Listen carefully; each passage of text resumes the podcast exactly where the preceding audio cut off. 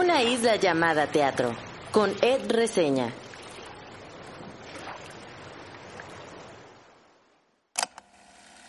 Me acuerdo del Lun, de cuando Chucho Díaz dijo mi nombre y dijo que yo lo iba a hacer.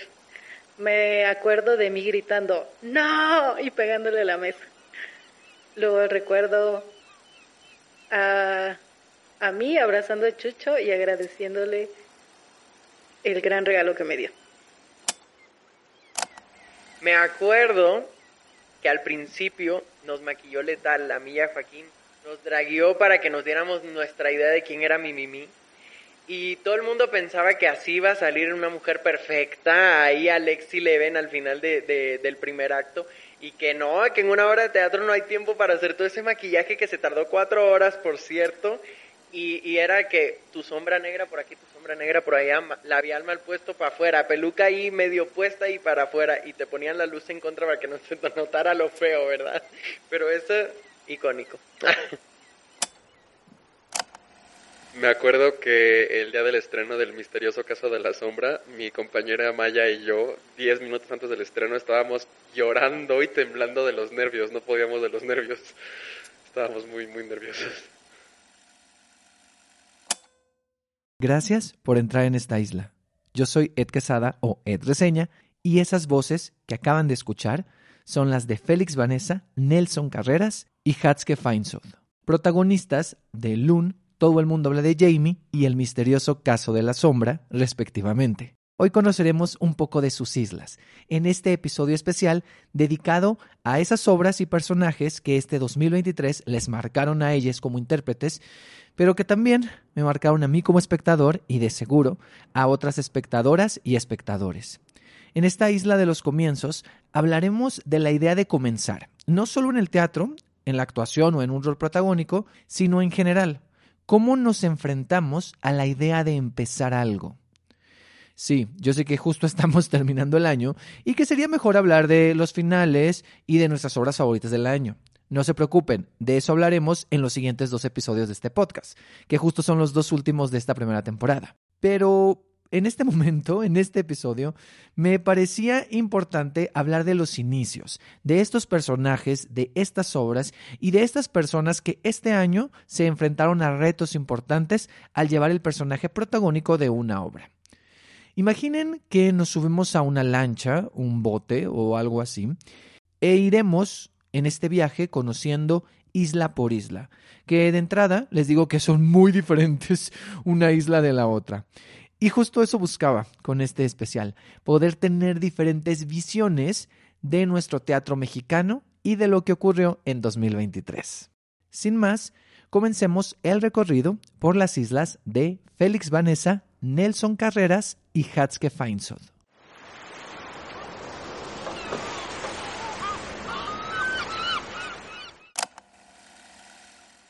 Recuerdo a Lun, la infinidad de preguntas que hacía, su espíritu curioso, su particular manera de llorar, la inocencia y ternura, pero a la vez la rebeldía para ir en contra de lo escrito. Recuerdo a Félix Vanessa, su capacidad para interpretar a un personaje encantador, para hacer reír, pero también para conmover. Recuerdo también a la escritora y actriz que se pone a sí misma en escena desde el cuerpo y el clown para contar una historia fuerte como lo es ella. Hoy nos visita en esta isla llamada teatro Félix Vanessa. Hola. ¿Cómo estás? Bien, muy emocionada. Ah, me da mucho gusto que estés aquí. Porque ya de- desde que ganaste la CPT fue así como de que venga, que venga el podcast. ¿Y ¿Yo qué? ¿Qué está pasando? Una locura. Una locura. Ahorita vamos a hablar de esa locura. Sí. Para empezar, eh, ¿qué hay en tu isla? ¿Qué hay en la isla de Mm. Félix Vanessa? Pues en mi isla hay em, música, muchísima música, mucha pizza. Ok, pizza. Sí, Amo, muy bien, me encanta, me encanta. Mi comida favorita, es de mis comidas favoritas. sí, Ok, muy bien. obvio. Ah, este, mi isla sería azul Ok. y en mi isla habría un teatro en donde cada vez que yo llegara habría una obra distinta. O sea, un teatro para mí. O sea, pero, o sea, una obra distinta.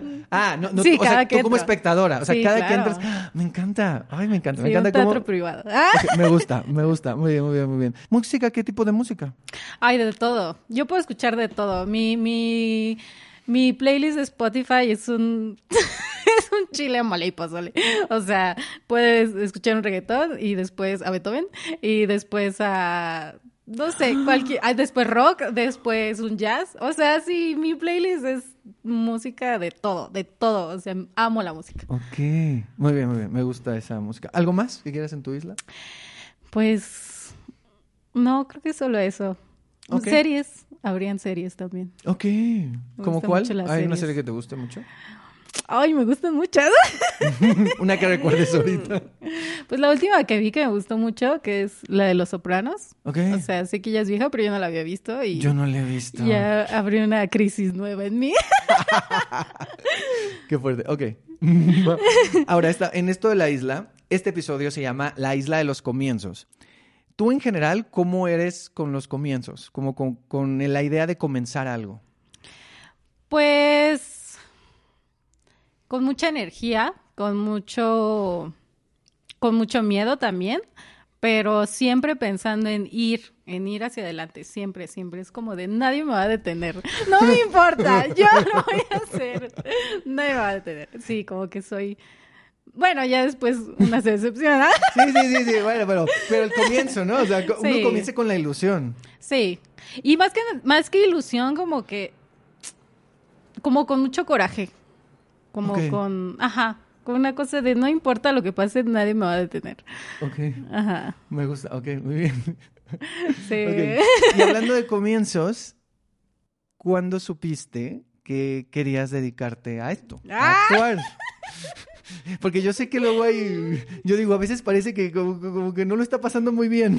Pero, pero tú, pero cuéntame, o sea, es el espacio. Mm, pues cuando yo yo llegué al teatro por accidente. O sea, a mí me gusta mucho escuchar a las personas que dicen, no, pues de chiquito yo vi tal obra y desde ahí dije, yo quiero. Yo nunca vi teatro. Yo, yo, pues, yo soy de Morelos y pues Morelos no es un estado donde haya mucho teatro. Y en mi municipio menos. O sea, ni siquiera hay teatros, ¿sabes? Entonces, ¿De qué municipio? de Jutepec. Entonces, no, o sea, yo nunca vi una obra de teatro hasta que me metí a la licenciatura. Ok. Ok, y, y entonces, ¿cómo ¿Cómo llegaste? ¿Cómo llegaste? Por favor, tengo la duda. Pues mira, o sea, yo siempre, yo desde chiquita supe que quería ser actriz porque yo veía las novelas. Entonces yo quería ser actriz de novelas. Yo le decía a mi mamá que me metiera como a clases de actuación o clases de danza y mi de ballet. Como que mi hijita era el ballet y mi mamá siempre me decía, Vane, no tenemos dinero. ¿Cómo te voy a meter a clases de ballet si no tenemos dinero? Y yo lloraba, yo lloraba porque yo decía, yo quiero bailar, yo quiero estar en escena. Claro, ya después crecí y entendí que pues sí, no había dinero, ¿no? No hay manera. Y ya como que desde muy chiquita como que enterré ese sueño. Ya después, este, ya pues en la adolescencia me metí, ya cuando iba en la prepa me metí a un grupo de danza. Entonces, pues como que en mi mente yo dije, ah, pues sí, vengo a pasarme la bomba en mi grupo de hip hop. de, de bailes urbanos. Wow, ok, ok. Y un día yo llegué con el coreógrafo y me dijo, ah, es que voy a acompañar a tal chica a que pregunte sobre la licenciatura en danza en el Centro Morelense de las Artes. Ok. Y yo dije, ¿qué? ¿Me estás diciendo que hay una licenciatura de esto? Ajá. Y él me dijo, sí, o sea, ¿Y tú esto se puede estudiar? yo, ¿qué? Y entonces, pues como que, pues yo investigué, investigué dónde estaba, fui a pedir informes sobre la licenciatura en danza. Y lo que me dijeron fue, ah, ok, necesitas tener bases de ballet, obviamente. Y yo, Ya, valió. no, ya valió. Me dice, puedes hacer el propedéutico de dos años y de ahí lo puedes intentar a ver si quedas en la licenciatura en danza. Y yo dije, no manches, si yo llego con mi mamá y le digo que voy a hacer un propedéutico para ver si quedo en una licenciatura, me va a mandar por un tubo. Sí, claro. Entonces yo me acuerdo que así, ay, nadie me está viendo, Ah, pero yo me acuerdo que así me recargué en, el, en, el- en la recepción y así agaché mi cabeza toda decepcionada y en eso veo un folleto que dice teatro. y yo dije, ay, mira, teatro. no es cierto. Ajá. Entonces agarro el follito y empiezo a ver como de... No, pues actuación. Y en- cuando leo actuación así, desentierro mi sueño de chiquita de que ser actriz. Y luego veo expresión escénica y yo, ah, pues me suena que me van a enseñar danza. Ay, no. Ok, ok. y me metí. Pero insisto, yo nunca había visto teatro. Nunca había leído teatro, ni siquiera sabía dónde estaba el teatro de, de la ciudad, o sea, nada, nada, nada. Como que yo un poco me metí a ciegas, pero como que dije, pues, pues voy. Y cuando realmente decidí, pues decidí que quería hacer teatro, ya fue, pues estando en la carrera. Ok.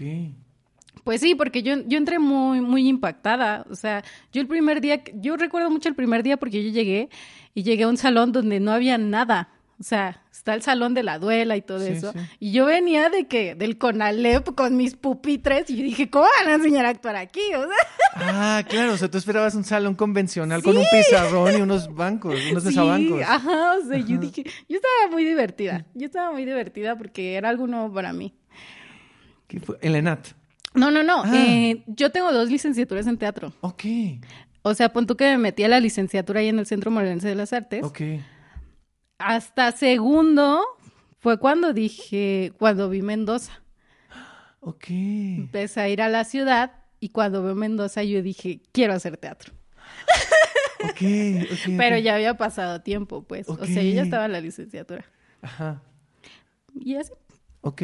Y, y después de ahí, ¿cómo? O sea, terminaste ya y luego fuiste al, al ENAT. Ah, o- sí, me fue. la- Lo que pasa es que yo desde un inicio, eh, desde que entré a la licenciatura en el SEMA, había una maestra que siempre me impulsaba mucho a venirme a la ciudad. Yo, cre- yo a ella la quiero mucho. Yo creo que fue la primera persona que creyó en mí. Yo no sé qué vio en mí, Ireli Vázquez, Mm.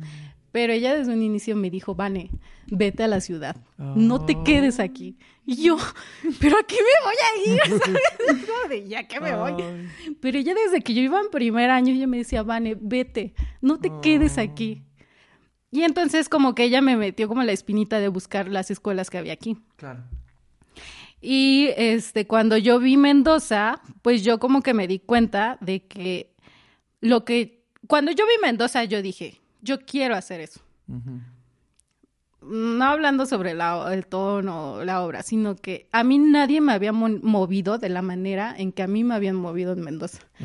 Yo me quedé impactada porque yo dije, yo no puedo creer que el espectador pueda sentir tantas cosas. Y yo dije, yo quiero hacer eso. Y dije, yo quiero hacer eso, yo quiero actuar así. Y ahí fue cuando me di cuenta que la escuela en la que estaba no, no iba hacia, Hacia ese lugar. hacia ese A lo que lugar. tú querías. Sí, claro, porque en ese entonces la escuela estaba perfilada para un perfil de teatro físico. Ok. Entonces nos enseñaron durante casi los cuatro años la, la técnica de Eugenio Barba. Secuencias de que tu desequilibrio precario y todo eso, ¿no? Entonces, pues ahí fue cuando me di cuenta de que realmente yo no quería como ese estilo de teatro como tal. Mm. Yo quería buscar. Y aparte, un poquito la pedagogía estaba medio extraña. Eh, yo ya iba a egresar y yo dije, no sé actuar, no tengo herramientas para actuar. Y yo quiero actuar. Yo dije, me voy a ir a una escuela donde al menos yo creo que me van a enseñar a actuar. Y ahí fue que me que decidí meterme a la ENAT. O sea, terminando acá, Te sí. fuiste, o sea, Sí, tienes dos, wow, No, pero me encanta, o sea, me encanta como de, de nada que ver con el teatro, ahora todo que ver con el teatro, bro. Sí, o sea, ¿qué, qué onda? Qué Soy licenciada doble y de lo mismo, o sea. Wow, no, no había escuchado un caso así. No lo- me encantan esas entrevistas porque, o sea, yo ya te hemos platicado un poco, pero no te conocía a profundidad ni esta parte de la historia. Y me encanta poder conocerla. Ok, tienes dos licenciaturas en Sí. teatro. qué, qué- qué caso tan, tan particular. Pero cuando, mm, cuando pasaste a dar el discurso que, de agradecimiento por el ACPT, dijiste varias cosas que dije, le voy a preguntar cosas de esto, y dijiste que tu familia como que no te apoyaba, o, o más No. bien no que no te apoyara, que en un inicio como era como de que no quería que estudiaras eso. No, no, no, no, no. O sea, cuando yo le dije a mamá que iba a estudiar teatro, yo creo que nunca nos habíamos peleado como ese día. O sea, yo nunca le había contestado, nunca nos habíamos peleado así. O sea, yo recuerdo como que yo recuerdo lo que ella me dijo y ella recuerda lo que yo le dije, pero ninguna recuerda lo que dijo. Sí, sí, sí, sí. Este, mi mamá me dijo cosas horribles. Yo creo que nunca me había dicho cosas tan horribles. Porque claro, mis papás querían que yo fuera doctora, eh, contadora, pues ya sabes, ¿no? Las, las carreras que de alguna manera sí te dan cierta estabilidad. Entonces, cuando yo le dije a mi mamá que iba a estudiar teatro, o sea, me dijo de todo. Así, me dijo que, que me bajara de mi nube, que era una, una carrera para gente con dinero, que, que no, no lo iba a hacer, que, que ni siquiera era bonita. Y que digo, son cosas que yo sé que mi mamá no, no piensa realmente. Pero en ese momento siento que era como, agarró así de, de, de todo Lo que podía, lo todos que los podía. prejuicios que sabía y Ajá, pum. como para que yo no lo hiciera. Y ella apenas, justo no tiene mucho que me contó, que recuerda mucho ese día porque dice que yo la regresé a ver con unos ojos así de fuego y con un, así con un coraje que yo le dije, pues lo voy a hacer, no me importa que me digas, yo lo voy a hacer, me apoyes o no, yo lo voy a hacer. Y que ella como que se quedó así, porque era la primera vez aparte que yo le contestaba así. Y que fue con mi papá y le dijo, ¿sabes qué? Lo va a hacer. Oh. ya, ya, ya intenté de todo, así que pues lo mejor es apoyarla. Y me apoyaron de alguna manera económica porque pues se tenía que pagar la escuela. Claro. Y ellos sabían, pues sí, sabían su compromiso con que pues yo estudiara, con que yo estudiara una licenciatura. Ok. Pero en sí ellos no querían que yo estudiara. Claro. Hasta la fecha mi papá todavía no me apoya al 100%. Ok. No es como que... O sea, sí, de pronto como que dice, ah, un premio, ah, quiere decir que algo está haciendo bien. Pero de todos modos, pues bueno, bueno, o sea, vengo de que mi familia, mi papá es obrero, mi mamá es estilista, mi papá ha tenido un trabajo seguro desde hace muchos años y creo que también de ahí viene su miedo de que yo no tenga la estabilidad que a lo mejor él tiene. Claro. Sí, sí, sí. Sí, que pasa, ¿no? O sea, en, en esta profesión pasa y tú eres consciente. Sí, pero bueno, pues ahí siguen. La verdad es que mi mamá ahora es la más feliz de que yo sea actriz. Mm, Este tiene que ver con que murió mi abuelo también. Mi abuelo era músico. ok. Entonces, como que ahí mi mamá se dio cuenta de que él toda su vida fue feliz Oh. siendo músico. Por eso es que yo siento que mi abuelo bendijo mi carrera. Digo, yo no soy católica, Sí, sí, pero sientes ahí que hay- pero siento que la esencia de mi abuelo me acompaña y como que, a par- porque a partir de que él murió, mi mamá me empezó a apoyar. Ok, ok. Bueno, qué, qué bonito que cuentes con el, con el apoyo. Y ahora quiero que hablemos de Lun. Ujú. Eh, ahí fue donde yo te vi por primera vez en escena, en el FITU el año pasado, después te volví a ver en el Galeón y luego en el Teatro María Teresa Montoya, o sea, he visto tres veces Lun. Y cuando Iván vino, yo le hice una pregunta que te la quiero hacer a ti. Entonces, la eh, el personaje de Lun, tu personaje, se hace muchas preguntas. Sí. Entonces, te hace muchísimas preguntas. Es un personaje muy curioso. Entonces, ahorita quiero que tú pienses en todas las preguntas que tengas acerca del teatro en este momento. Entonces, te voy a dar un minuto para que tú me hagas lluvia de, de todas las preguntas que te hagas acerca del teatro y del quehacer teatral. Y así, escúpelas en este momento, no, ¿va? ¿Va? Y el minuto corre, es un minuto, ¿eh? El minuto corre a partir de ya. ¿Cómo se hace? ¿Cómo se empieza? Eh, ¿Por qué el teatro a veces duele tanto? ¿Por qué? ¿Qué es lo que uno quiere decir cuando hace teatro? Que es la pregunta que me he hecho bastante. Mm, ¿Por qué hacemos teatro? ¿Por qué el, teatro sigue existiendo? Eh, ¿Hubiera llegado al teatro en algún otro universo? ¿Qué hubiera sido de mí si hubiera conocido el teatro desde pequeña? ¿Dónde estaría ahorita? Mm, ¿Por qué el teatro? ¿Cuántas cantidades, cuántos tipos de teatro existen? ¿Podré ver teatro en otro país? ¿Podré montar alguna vez algo de Bertolt Brecht? Mm, el teatro, el teatro seguiría existiendo si no fuera por la tecnología. ¿Cómo, cómo sería el teatro si no hubiera tecnología? Tiempo. Hasta ahí. Ok. Oye, muy buenas, ¿eh? Muchas preguntas, ok. Me, me- me gusta esta idea. Y bueno, me gust- quería empezar esto por Lun. Ah, no mencioné. Lun es un texto de Valeria Fabri, dirigido por, eh, por Chucho Díaz, por Jesús Chucho Díaz.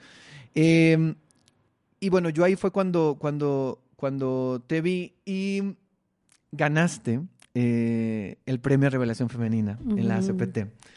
Me acuerdo que yo había dicho en mis predicciones que yo quería que ganaras. Este, dije, está entre ella y Vanessa Bravo. Y al final Vanessa Bravo se lo dieron en, en- Ujú. en reparto musical. Y a ti te dieron el de, el de Revelación. En el momento que yo fui a la ceremonia, yo estaba adelante de ti en la fila, pero justo Sí. salí en el momento cuando fue la premiación y no vi tu discurso ahí en vivo. Ujú. Después lo, re- lo revisé y dijiste algo en el discurso que me llamó mucho la atención, que quiero empezar, o sea, quiero hablar de esto, eh, que es que a ti te daba miedo, Lun. O sea, que tú no querías hacer ese personaje. ¿Por Sí, qué? no. Digo, ya después me quedé pensando y dije, ay, la- esta Valeria Fabri no habrá pensado que dije, ay, personaje feo. No, no fue por eso, ¿eh? Quiero aclarar. Por si nos escucha Valeria Fabri con copia para. Sí, no, no fue porque no me gustara el personaje, sino porque, claro, me daba miedo. O sea, yo decía, ¿cómo a mis 26 años voy a hacer un personaje de cuatro? Era como de... Y yo creo que justo los niños, interpretar niños, es algo que siempre me dio miedo, porque yo decía, hay una ligera línea entre que si no lo haces bien, puedes caer muy mal, Mm, o puedes, o el público no puede entrar a la convención, ¿sabes? Exacto. A mí lo que me daba miedo era, y con respeto, ay, esto lo quiero decir con mucho respeto a, a Chabelo, ¿ah? Si nos está escuchando, desde el cielo. Ajá. Pero justo yo pensaba como de, es que no quiero ser Chabelo, ¿sabes? Ajá, claro. Porque, claro, uno ve Chabelo y dice, o, o veía y, de- y no decía, ah, voy a ver un niño, o decía, voy a ver un adulto que sé que se está vistiendo de niño, Ujú. pero no entra en esa convención. Ujú. Y entonces yo decía, es una gran responsabilidad porque pues estoy en toda la obra, nunca salgo de escena, y yo decía, si caigo mal, cuando la obra, yo no quiero spoilear, cuando la obra ya entiendes el sentido de la obra, puede que no caiga. Mm, Entonces yo decía, ¿cómo lo voy a hacer sin irme al cliché? sin... Ajá, como que me hacía todas estas preguntas, como que eso era lo que me daba más miedo. Y aparte nunca había tenido un protagónico, entonces yo decía, ay, qué fuerte, ¿no? Este, pero cuando yo le expresé mis miedos a Chucho, Chucho me dijo como de, no, pues no pienses en eso, no pienses en que vas a llegar a ser una niña, piensa en que vas a ser- un personaje clown. Y por ahí lo Mm. abordamos. Entonces, este, pues yo te voy a ir acompañando, no estás sola, ¿no? Y yo dije como de, ah, bueno, está bien, lo tomo. Pero sí, ese era mi miedo con lo- Sí, eh, y más bien, bueno, mencionaste ahorita eh, eh, que Chucho estuvo ahí cuando también el discurso, en el discurso mencionaste al equipo, ¿no? Y mencionaste tu- a- a- al elenco. Y dijiste, gracias a ustedes también hago mi, hago mi LUN, ¿no? Algo así mencionaste. Entonces, eh, ¿cómo fue ese proceso ya? O sea, de construirla, sobre todo al principio, sobre, sobre todo para la, para la primera temporada, cuando se presentó en la temporada escolar ahí en la ENAT. O sea, ¿cómo fue esta construcción con Chucho y con tus compañeras y compañeros? Pues es que yo, yo siempre he pensado que el personaje se, sobre todo cuando es una obra de varios personajes, o sea, se construye a partir de los otros. O sea, como que siento que tú no puedes existir sin los otros, porque los demás también te construyen. Entonces, como que mm, ya en el proceso pensaba como mucho en irme sobre las intenciones que tenía el texto Mm. y sobre las acciones mismas, tanto del clown como que no fueran tanto clown. no sé cómo explicarlos. Entonces, ya cuando Chucho es un maestro increíble, es amoroso, súper amoroso.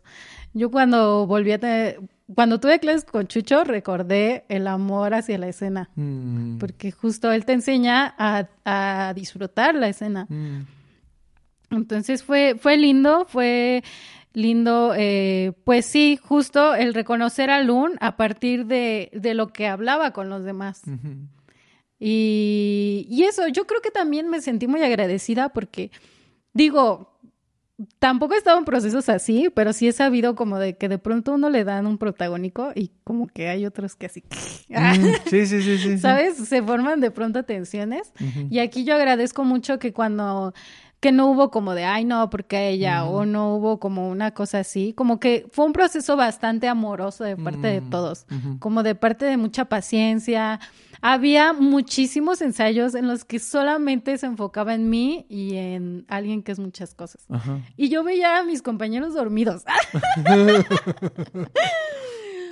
Pero pues justo fue de paciencia, porque este, pues esas escenas tomaban muchísimo tiempo. Claro.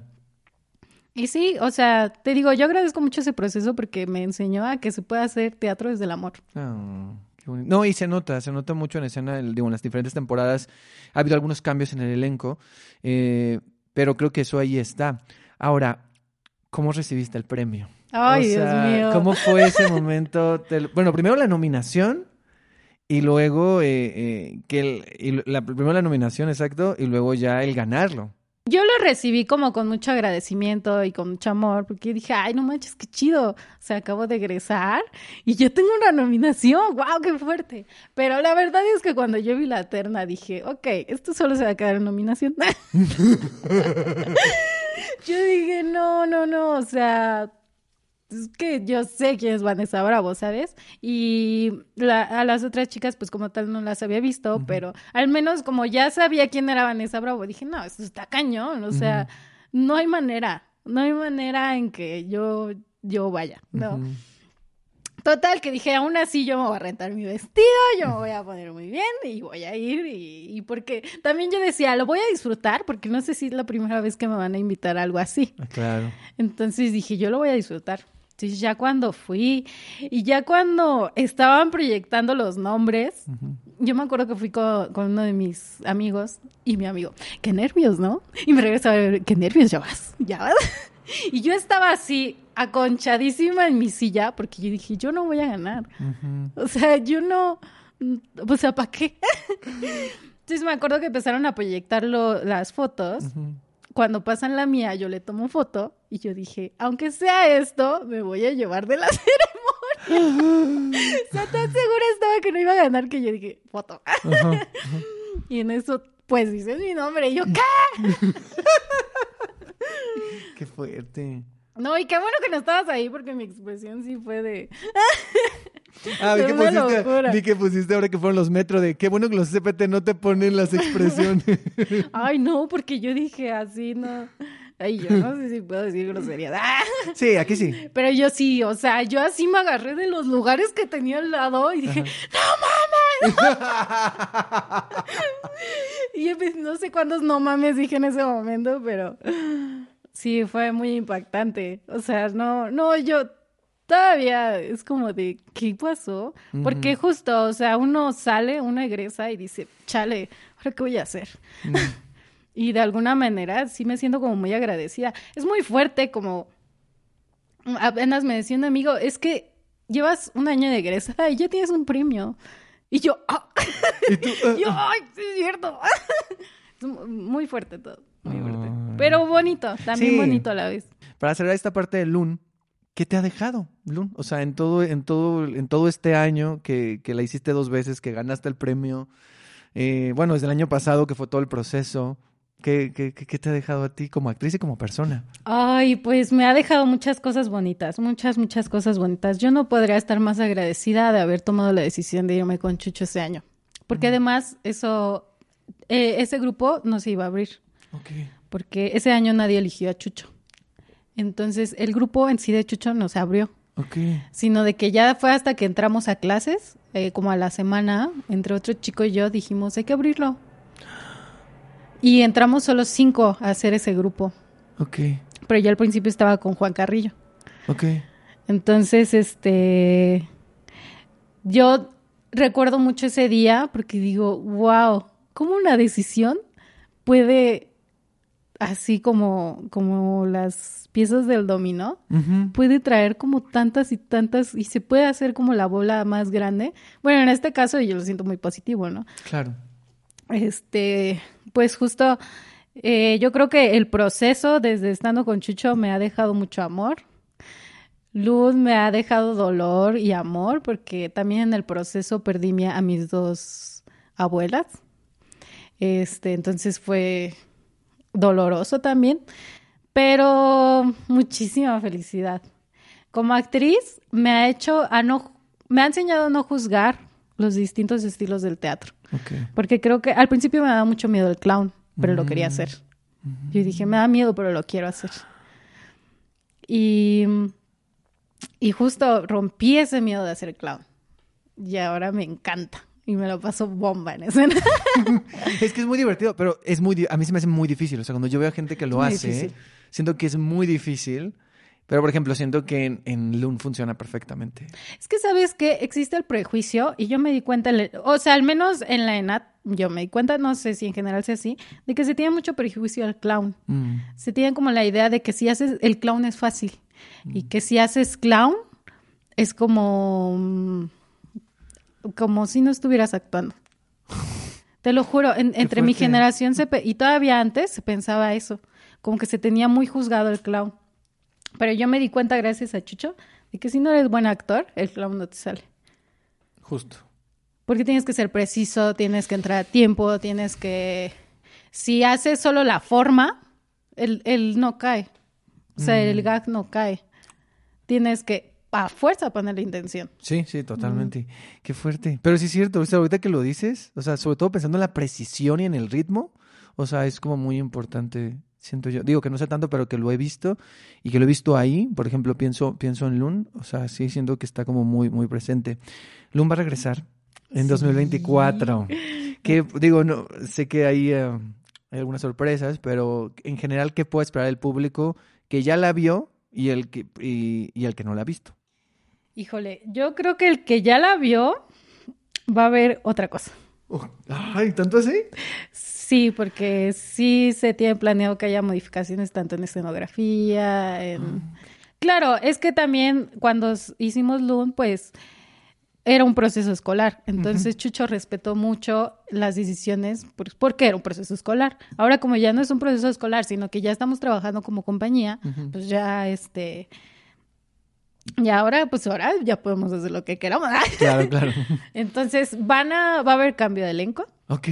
No todos. eh, Algunos cambios. algunos cambios de elenco. Creo que cuatro de los actores que estamos vamos a seguir. Eh, los otros tres van a... Va a haber un cambio de- del mismo elenco. Ok. O sea, va a haber gente que hace De un, un perso- personaje y va a ser otro. y va a ser otro.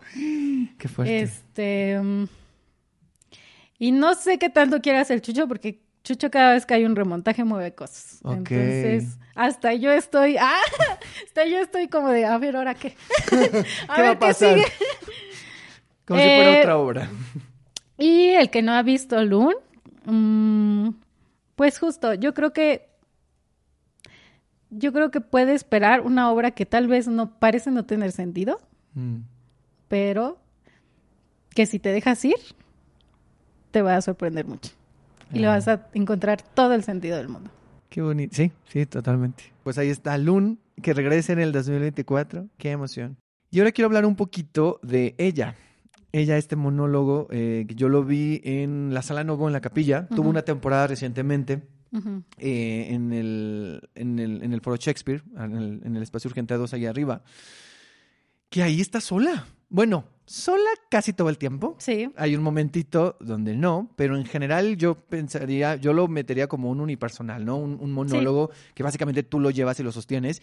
Y que cuando me contabas lo del inicio, dije, claro, es, ella es súper corporal, o sea, es súper físico y también tiene cosas, siento yo también como del clown, o sea, sé que Chucho también asesoró ahí y, y yo siento algo, y como lo dije en la intro y lo pienso, siento que es una historia muy fuerte, pero con un tratamiento que, que, que, que es como más dicharachero, más, más hacia la comedia, porque yo, lo, yo o sea, leí la sinopsis y luego lo veí y dije, claro, es que esto se podría al melodrama y no es un melodrama, es otra cosa, o sea, hay un despliegue de recursos tuyos, ¿no? O sea, para poder contar esa, esa, esa historia que es fuerte y que tiene un momento bellísimo, bellísimo, bellísimo, ya rumbo al final, que es hermoso.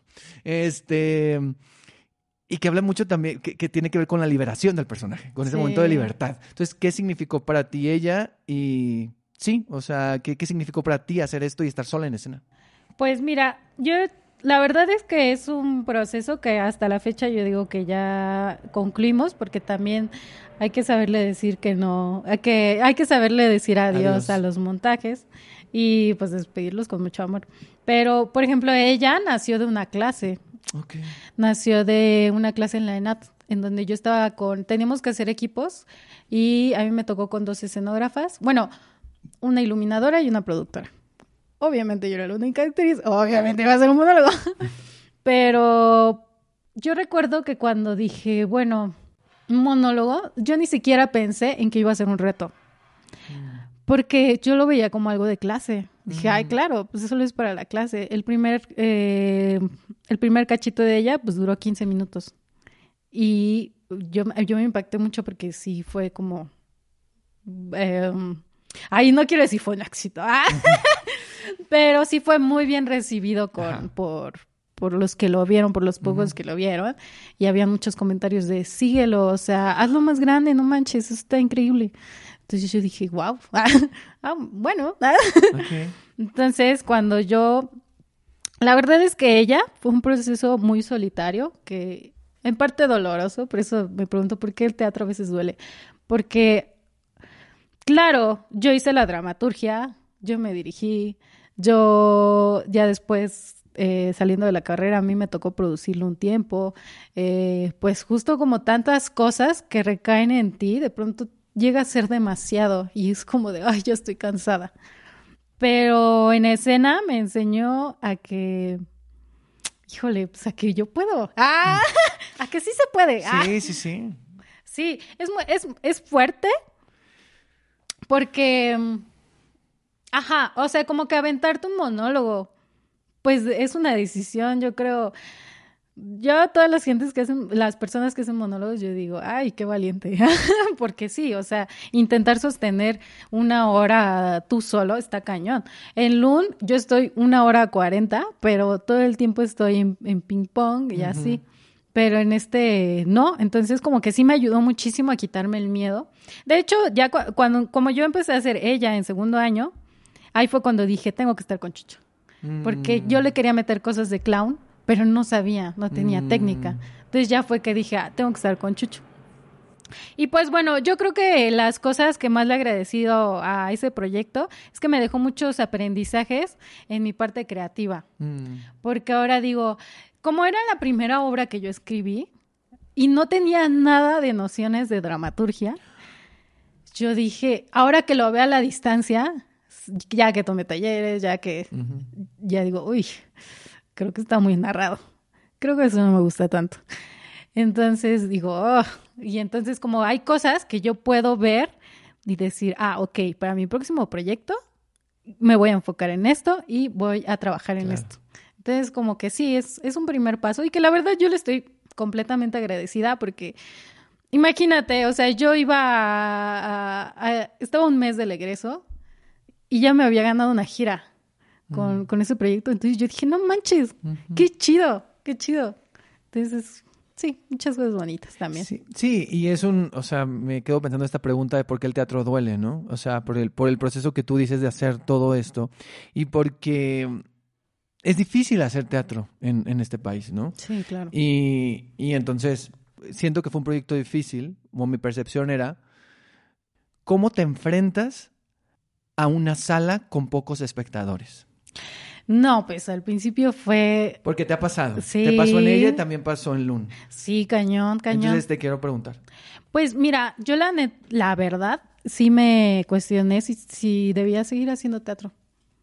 O sea, caí en una crisis cañona, cañona. O sea, llegar y de pronto dos espectadores, yo decía, ¿qué? Ok. Yo lloraba, yo lloraba y le decía, Axel, no quiero dar función, no quiero dar función. ¿Sabes qué, ¿Sabes qué pasaba?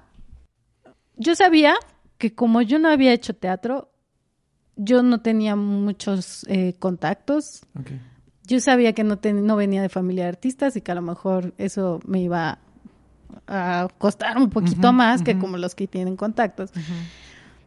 Sabía que no tenía una familia que me apoyaba, entonces sabía que tenía, ya cuando, porque ya cuando entré aquí ya no me apoyaban económicamente, Ok. Entonces yo tenía que trabajar. Entonces yo decía, ok, tengo que trabajar y estudiar, no importa, ahí voy. Entonces como que todas estas cosas, yo lo único que decía, lo único que me está salvando es que mi trabajo va a hablar por mí. Mm. Entonces yo decía, no importa, no importa que, que no tenga mucha relación, no importa que no tenga el dinero, mi trabajo va a hablar por mí, mi trabajo va a hablar por mí. Entonces como que fue la idea que siempre me mantuvo viva. De pronto llegó y una sala vacía, pues con dos personas, yo dije, mi trabajo es una mierda. No, y ahí así se me cayó mis tantos años de que yo había sobrevivido con esa idea. Yo dije, no manches. O sea, lo único que me sostiene es pensar que mi trabajo, y mi trabajo no está chido. Y- y no sabes cómo lloraba. Yo lloraba y decía, ni siquiera estoy haciendo cosas chidas. Entonces ahí fue cuando realmente me cuestioné, ¿debo de hacer teatro? No, no, no, no. Ay, todavía me acuerdo y me da muchas ganas de llorar. Porque sí, yo dije, tenía razón mi mamá, tenía razón mi papá, debí de haber hecho otra cosa. Y mm, lo que me decía Axel para como animarme, me decía, Vane, estás en cartelera, no importa, no importa, tú, hay gente que egresa y, y- y le cuesta como estar en el escenario, tú te hiciste de tu propio proyecto, disfruta eso. Y luego cayó la nominación. Mm. Y entonces yo dije, ah, Fue como el... sí, fue como el impulso, porque yo estaba, pero en el suelo, o sea, Claro, porque al final, o sea, lo que dice él tiene razón, el sentido de, porque tú lo, lo que dices es fuerte, pero claro, cuando uno está en escena y no va la gente, piensa que no va porque el trabajo no es bueno. Pero hay otras razones, hay muchas razones por Sí, las cuales claro. las salas no se llenan, ¿no? O sea, es- hay muchos factores. O sea, no tiene, muchas veces no tiene que ver con lo que hay en escena, ¿no? Y con, y con, y con este producto, o sea, con este proyecto, que sí es un producto al final de cuentas, ¿no? O sea, como lo es ella. Cuando yo vi la nominación, em, me puse muy feliz porque sabía que era justo después de este de, de- esta temporada, bueno, de todo este proceso. Y luego sí había, eh, como te sigo en Instagram, de repente tú sí compartes algunas cosas de cómo te sientes y tus dudas que tienes acerca de esto. Entonces, para mí sí fue como muy fuerte y decir, "Ah, qué bueno que esto... Y, y cuando la gente cuestiona a veces los premios, porque yo también los he cuestionado, y creo que esa vez lo dije, dije, sí, pero a mí me da mucha emoción lo que esto significa para las personas nominadas y lo que les puede ayudar, ¿no? O sea, empezando anímicamente, sí. ¿no? Sí, sí, sí. Y de ahí en adelante. Entonces, perdón, te interrumpí, pero era... No, no te o- O, preocupes. sea, gana- eh, llegó la nominación después de esto. Ajá, pero justo cuando llegó la nominación yo estaba, pero, o sea, neta, a, a dos de, de- de decir, ya no hago teatro. O sea, neta, a ver qué, qué trabajo me consigo, pero ya. Sí, fue un año.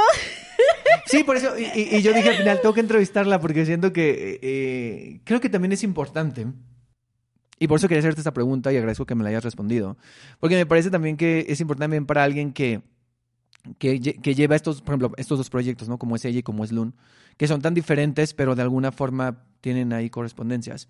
Eh, hablar también de que, de que los, y justo hablando de los comienzos, que son difíciles, que a veces Sí. no todo es miel, te sales de la escuela y uh, ya y todo, y, y que muchos actores y actrices ya cuentan cuando ya les está yendo bien, o ya los entrevistan y les entrevistan cuando ya están como en un punto eh, donde la gente ya los reconoce, pero me parece que es importante también hablar de cómo son los comienzos y de cómo los comienzos también son difíciles y cómo esas dudas que tenías en la escuela las sigues teniendo de alguna forma. Sí, claro, o sea, y, y como lo que tú decías, oye, ya me acordé. Este, claro, no tiene que ver contigo o con tu trabajo muchas veces, pero es que en ese momento no lo ves. Claro. No, no lo ves. O sea, tú le in- intentas como en- encontrar una justificación a todo lo que está pasando. Y la justificación más rápida es esa, no soy bueno. Claro. Y sí, claro, también, o sea, bueno, también no puedo decir que, ay, yo, yo soy el ejemplo de éxito. No, pero de alguna manera sí como que he aprendido cosas que yo digo, está chido también compartirlo. Por ejemplo, yo muchas veces pienso, si yo le pudiera dar un consejo a cualquier egresado o que está estudiando o que está a punto de egresar, es no te esperes. No te esperes al día uno de egreso para saber qué quieres hacer. Eso es algo que yo he aprendido cañón. Sí, hay que, porque yo me acuerdo que en la carrera, eh, en un ejercicio teníamos que hablar sobre qué tipo de actor quieres ser. Y yo me acuerdo que gran parte de mis compañeros respondían que querían ser un actor al que les llamaran. Yo quiero ser un actor al que le llamen. Yo me impacté, porque yo nunca había pensado eso. Yo nunca me había visto como una actriz a la que le iban a llamar. Yo siempre dije, si quiero que me llamen, primero me tengo que hacer de mi trabajo. Claro. Entonces, como que yo dije, no, o sea, Y que es justo lo que estoy haciendo. O sea, eh, pues ahora sí que el, el poco o mucho trabajo que tengo, pues ahorita yo lo estoy gestionando. Porque dije, justo, no me- si yo quedo, yo, si yo me quedo esperando a que me llamen, eso no va a pasar. Entonces yo dije, ese, ese sería un consejo que, por ejemplo, yo le daría a cualquier egresado. Si quieres, no sé, si quieres ser, eh, si quieres crear tus proyectos, hazlos. O sea, te va a tomar más trabajo, te va a tomar más tiempo. Peor si estudias y trabajas. Pero, híjole, á- ármate de un tiempecito. Ah, no sé, háblale a tu compa que te cae bien o a tu compa que le gusta escribir. Así de que hagamos algo. Tampoco te compliques, tampoco quieres hacer un montaje con 20 personas. O sea, algo chiquito. Si quieres ser, eh, si quieres entrar en el cine, en, en la tele, pues hazte, investiga de casting, de, de, de cosas así. Yo, gente de mi generación ya está en cosas de la tele y que yo digo, qué chido, porque también son gente que también desde antes de la carrera estuvieron buscando eso. Eh, si quieres, bueno, si quieres ser un actor al que le llamen, está chido también. Ni modo. Claro. Toca relacionarte. Entonces es como de justo, no, no te esperes al día uno para decir, ah, ¿ahora qué hago? ¿No? Claro. Sí, siempre, yo digo que siempre hay que estar como un paso adelante, siempre pensando, adelantándose. Y justo, eh, para cerrar esta parte, viene otro monólogo. Sí. Hablando de comienzos, estás eh, en este año comenzaste a desarrollar otro proyecto, ¿no?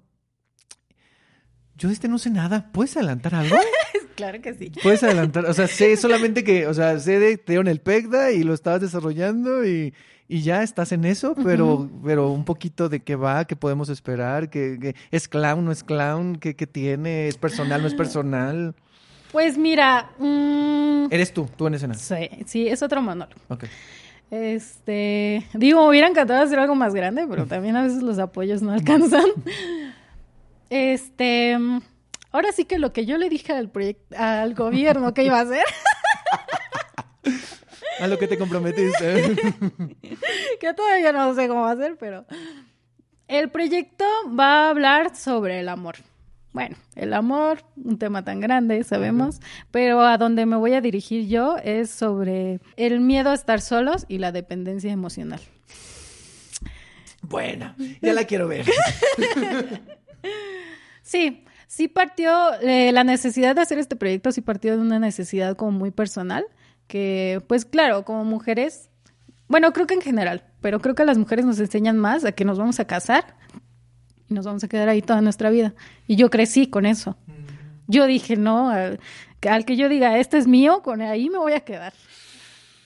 De pronto crezco y me doy cuenta que la vida no es así y que a veces para toda la vida duele. Entonces dije, no, quiero hablar de esto. Y de, ahí más que nada nació de una necesidad personal de justo decir, chale, soy muy dependiente. Entonces, este, a partir de eso, eh, ahora sí, va a ser un monólogo, sin embargo, esta vez no voy a estar sola Ok. y me siento muy feliz por eso, porque yo voy a hacer la dramaturgia, pero me va a asesorar Valeria Fabri Ok. Y estoy viendo por ahí si otra persona también me puede asesorar. Ok. Este, mm, en movimiento va- voy a tener a alguien que me, que me asesore en movimiento, Hugo Bolaños. Eh, mi amigo me va a dirigir, eh, Uriel León. Eh, Chucho también nos va a asesorar y no sé si Micaela Gramajo, porque más bien Micaela la va- lo va a estar ayudando a él. Ok. Pero sí, ahora somos como un grupo más grande y que yo digo, ah, ya, ya tengo quien me va a hacer la música. fíjate, Oh, ah. mira, no, cuánta producción ya. Me encanta, me Mira, encanta. ah. Yo ya quiero, ya, ya. Y por el tema, ya me tienes, se ve que va a ser una, bueno, no sé si clown, pero por lo menos lo dices así y te escucho diciéndolo y digo, ay, siento que va a ser muy sensible y mucha, mucha vulnerabilidad ahí.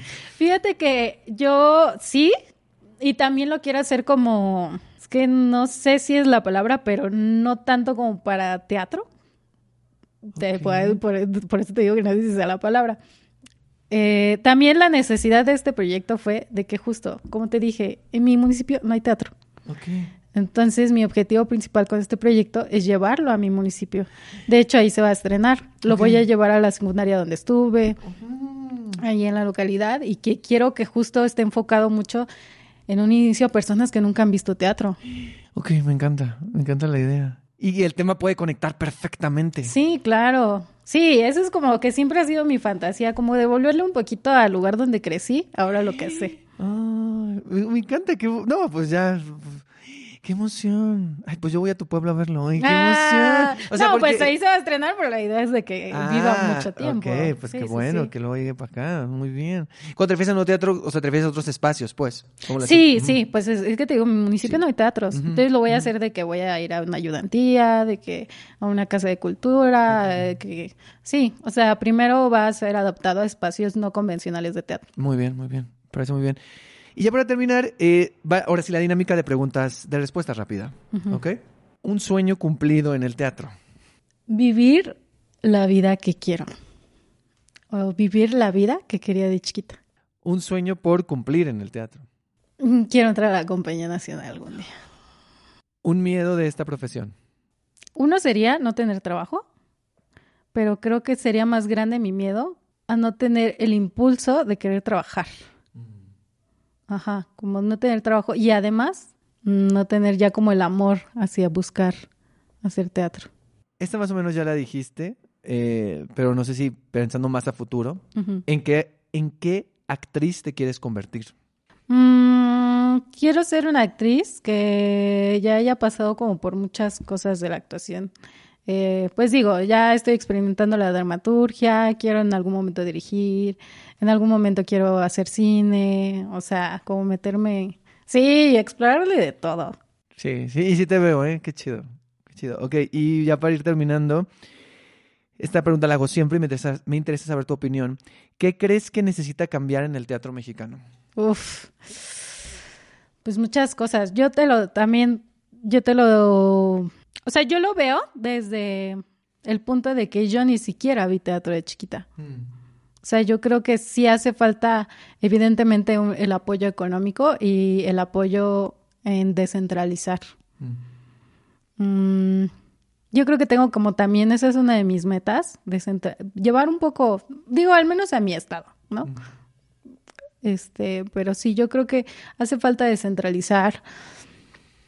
También otro de mis sueños es como, no sé, inspirar a personas que como yo ni siquiera tenían como contacto con el arte, que de pronto llegaron y decir como de, no importa, hazlo.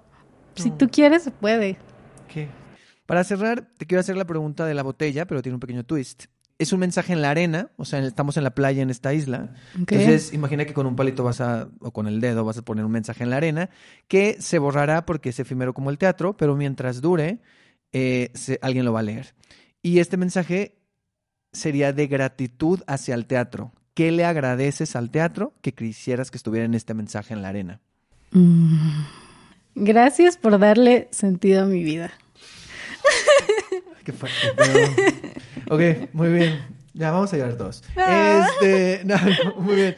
Y la última pregunta para cerrar esta, esta pequeña, no tan pequeña isla de, de los comienzos, es que me hagas una pregunta a mí. Que tú me preguntes algo. Vamos- ay, contexto. Ah, es como si se reiniciara tu vida y por primera vez vas a ir al teatro. ¿Qué obra sería? Wow, es una gran pregunta. Es que tengo dos, tengo dos, tengo dos que son muy diferentes. Porque pienso, si es la primera vez, yo quisiera que fuera algo así grande, enorme, un musical, una cosa así grandísima. Y me gustaría que fuera eh, Mary Poppins. Pero si pienso en otra cosa que me va a dejar así como, ¿qué es esto? Me gustaría que fuera eh, Nada la versión de la que hizo, la, la que hizo también este, ay, se me olvida su nombre. Ella misma dirigió la versión ahorita que estuvo en la ENAT, pero yo me refiero a la que estuvo en el Santa Catarina, este, mm, donde salía Lucía Uribe y, y Lila. Avilés cuando hacía teatro, este, eh, no sé si ubicas esa, esa apuesta. Sí. La que estuvo luego en el Sí, sí, sí, granero. sí. Esa, No, no, no, no. Más bien no, no, no la vi. Ajá, pero ubicas la obra. Sí, sí, sí. que está basada en el libro, en la novela, este, de los niños. Este, sí, esa. Yo creo que sería Nada o sería Mary Poppins. Son muy diferentes, pero las dos me emocionaron mucho. Entonces sí siento que ver eso por primera vez sería así como de, ¿qué es esto? ¿No? O sea, ¿respondí tu pregunta? Sí. claro que sí. pues ya terminamos. Ay, muchas gracias. Ay, gracias a ti. Creo que hablé demasiado. Ah, no te preocupes, está muy bien. Estuvo muy bien.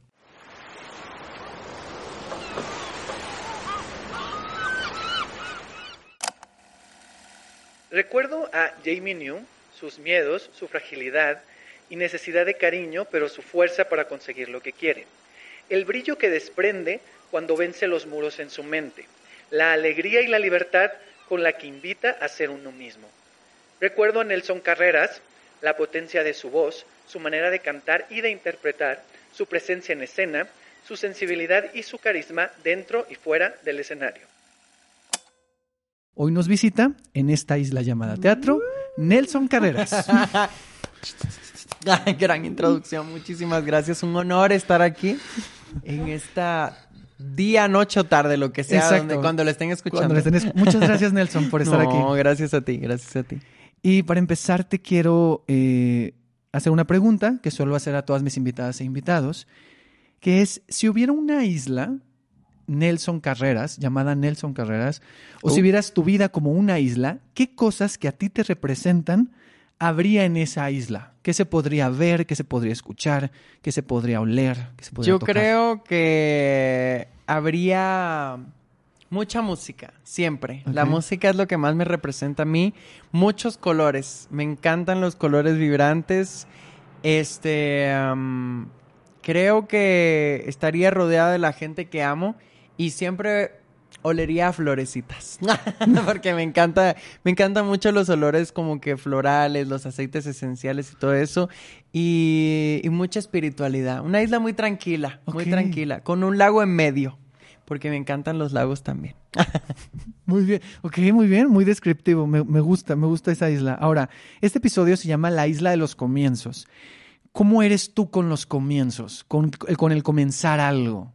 Sabes que soy una persona, creo que todos tenemos miedos, ¿no?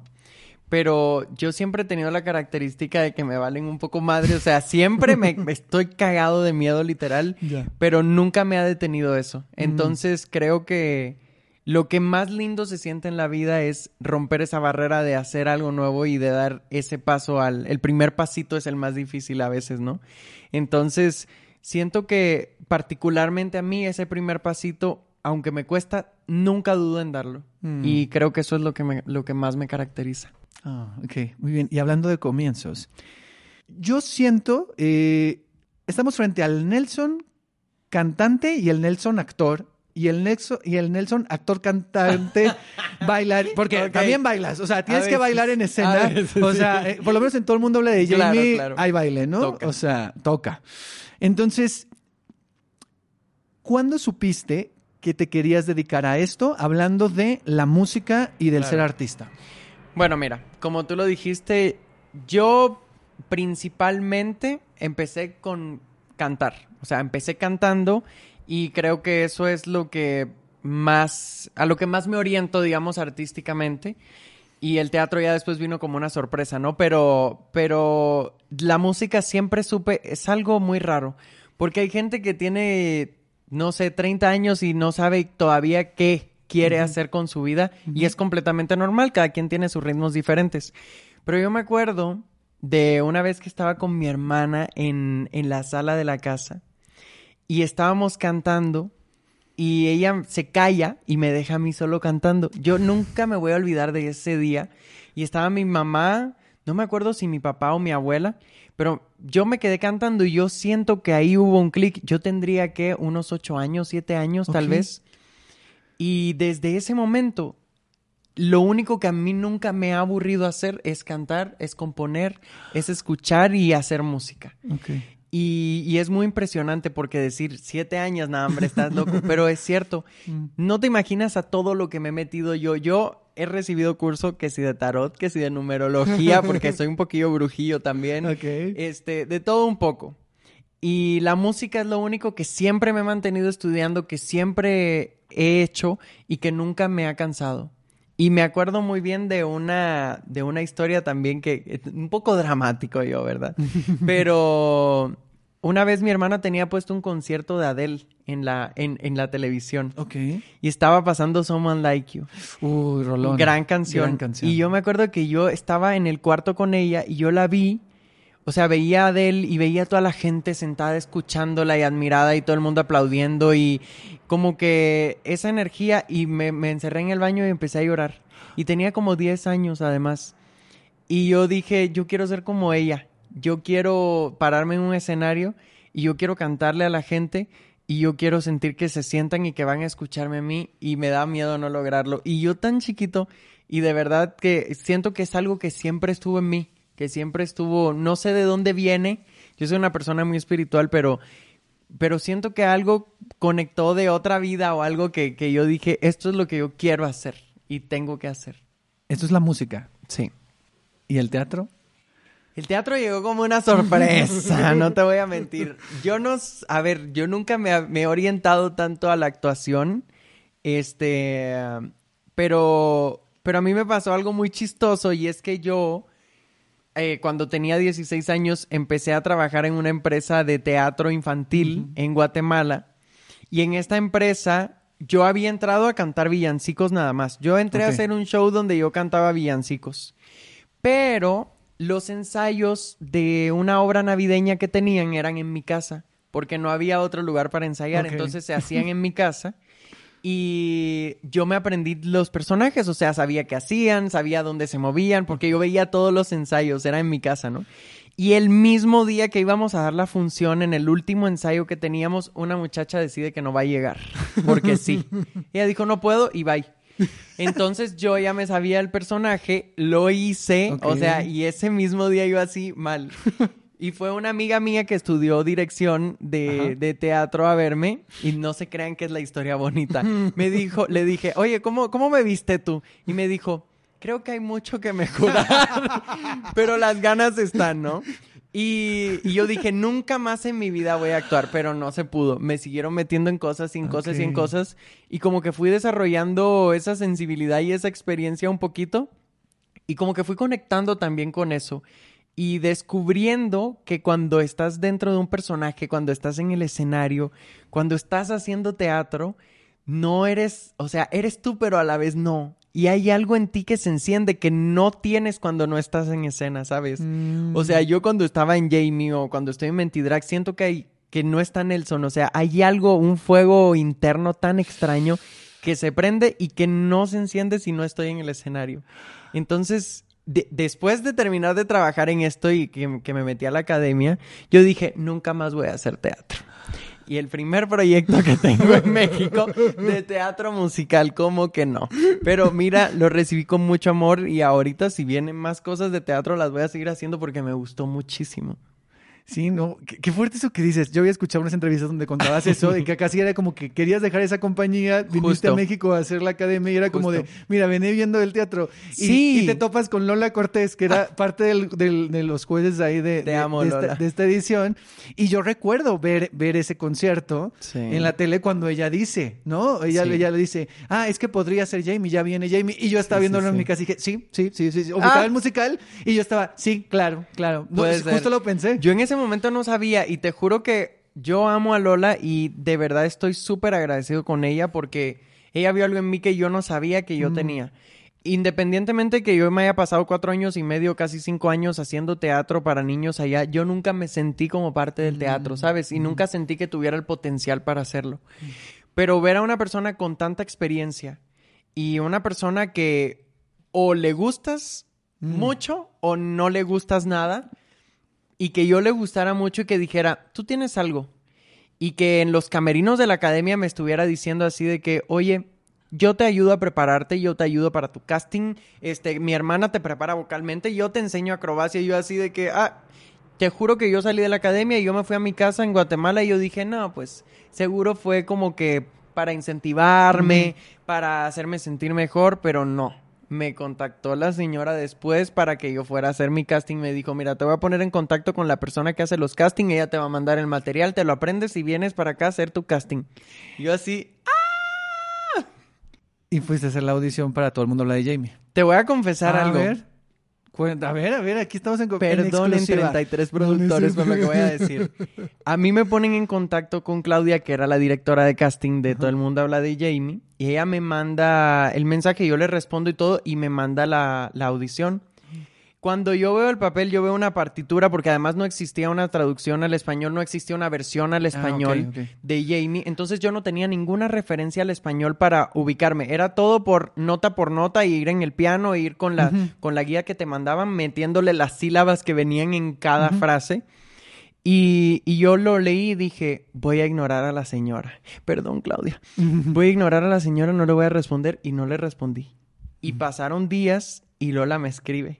Y me dice, oye, me dijo Claudia, me dijo Claudia que no ha podido contactar bien contigo, que no le ha respondido. Por favor, respóndele, es importante y es la del casting. Y yo dije, no puedo hacerle esto a Lola. O sea, no puedo hacerle esto a Lola. Hice así, le respondí, dije, mire, está bien, este, ¿qué día es? Me dijo, el martes tal, y yo, va. Y yo venía todo el camino, todo el avión, este, todo el tiempo que pasó de eso, este, practicando, venía con la tableta ahí de que, todo el tiempo, todo el tiempo. Y nada, me aprendí todo y, yo decía, Dios mío, ¿qué va a pasar aquí? Porque además no podía dar bien las canciones. Eh, cuando, llega, cuando llegué en el vuelo no, no estaba en las mejores condiciones de mi voz. O sea, una cosa, yo, yo no, no me sentía con la experiencia para hacerlo, ¿sabes? Pero decidí darle un giro y darle un toque mío. Y dije, si al menos no quedo, que digan, "Ah, oye, le metió algo que, que nadie más le metió y que solo lo hizo él, Claro. ¿sabes? Y eso hice. Y entonces haces la audición. Sí. Que también estuve a punto de salirme de la audición. ¿Por qué? Porque yo iba preparado para cantar, iba con mi escena preparada, mi texto perfectamente aprendido, pero nadie me dijo que me tenía que aprender un baile en la audición. Y llego y veo un cuerpo de baile, o sea, todos los que audicionaron para Jamie y, y nos ponen a hacer una coreografía y yo dije, yo voy a poder.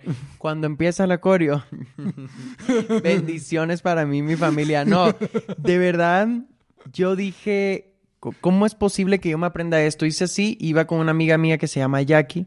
Y le dije, Jackie, yo me voy. Y me dijo, no, te voy a comprar agua, tomas agua y entras de nuevo. Entré de nuevo. Y Dani, que es, eh, fue la capitana de, de baile de, de Jamie, me dice, tú sí puedes, tranquilo. Y me fue enseñando poco a poco también y a todos los que, a todos los que, los que iban haciendo la audición, ¿no? Entonces me lo aprendí. Obviamente había gente súper impresionante en, en el tema del baile. O sea, había gente que volaba literalmente. Sí, baile, Te lo podrán y contar varios. había gente que volaba, pero, pero pues después descubrí con el paso del tiempo por qué, por qué fui yo. O sea, sí, sí lo descubrí y eso como que me llenó mucho el corazón y dije, ah, ya entiendo por qué estoy aquí. Ok. Sí. Todo el mundo habla de Jamie, es este musical del que hemos estado hablando, este personaje que, que te marcó y que marcaba a muchas personas. Eh, es una obra, un musical inspirado en una historia real. Sí. Y hay también una responsabilidad por los temas que Uh. trata y por porque siento que aunque es un musical y tiene todo este color y este brillo y estas coreografías, hay temas importantes que se Sí. eh, hay hay un acto social y político incluso en, lo- en- en contar esa historia, ¿no? Y contarlos y contarla en estos momentos. Entonces, eso me parece que todavía le suma más responsabilidad al hecho de tener el protagónico de un musical Sí. y de estar contando esa historia y de estar generando estas reflexiones y estos Sí. mensajes para una comunidad. Entonces, ¿cómo fue para ti el hacer este personaje con todo lo que esto implica? Fue muy complicado porque mm, yo no solo tuve que centrarme en mis inseguridades actorales, en mis inseguridades vocales y en mis inseguridades físicas, sino que me tenía que centrar en que yo venía de otro país a representarme a mí, pero también a la gente de Guatemala, Mm. que tal vez no tiene una voz como yo lo experimenté cuando estaba en el colegio. Y, y estar en, en un país extranjero tan grande y con, con- con una energía tan fuerte como es México y como es particularmente la Ciudad de México. Y para mí sí, yo sí sentí un peso muy grande, una, una responsabilidad muy grande de, de, contar mi historia y de contar esa historia que mucha gente ha, ha vivido, ¿sabes? Mucha gente de la comunidad en general. Y más teniendo este, teniendo que Jamie, teniendo en cuenta que Jamie está basado en una historia real, en una vida, que también esa persona se sentó a vernos en el teatro. Aunque no entendió nada, yo sé que conectó con nosotros. Y eso era importante. Y yo al principio tenía mucho miedo, pero yo dije, pues, este es mi propósito. Esto es para lo que vengo acá y para eso me gusta el arte, porque el arte enseña, porque el arte hace que te entre y que normalices las cosas de una manera muy orgánica. Mm.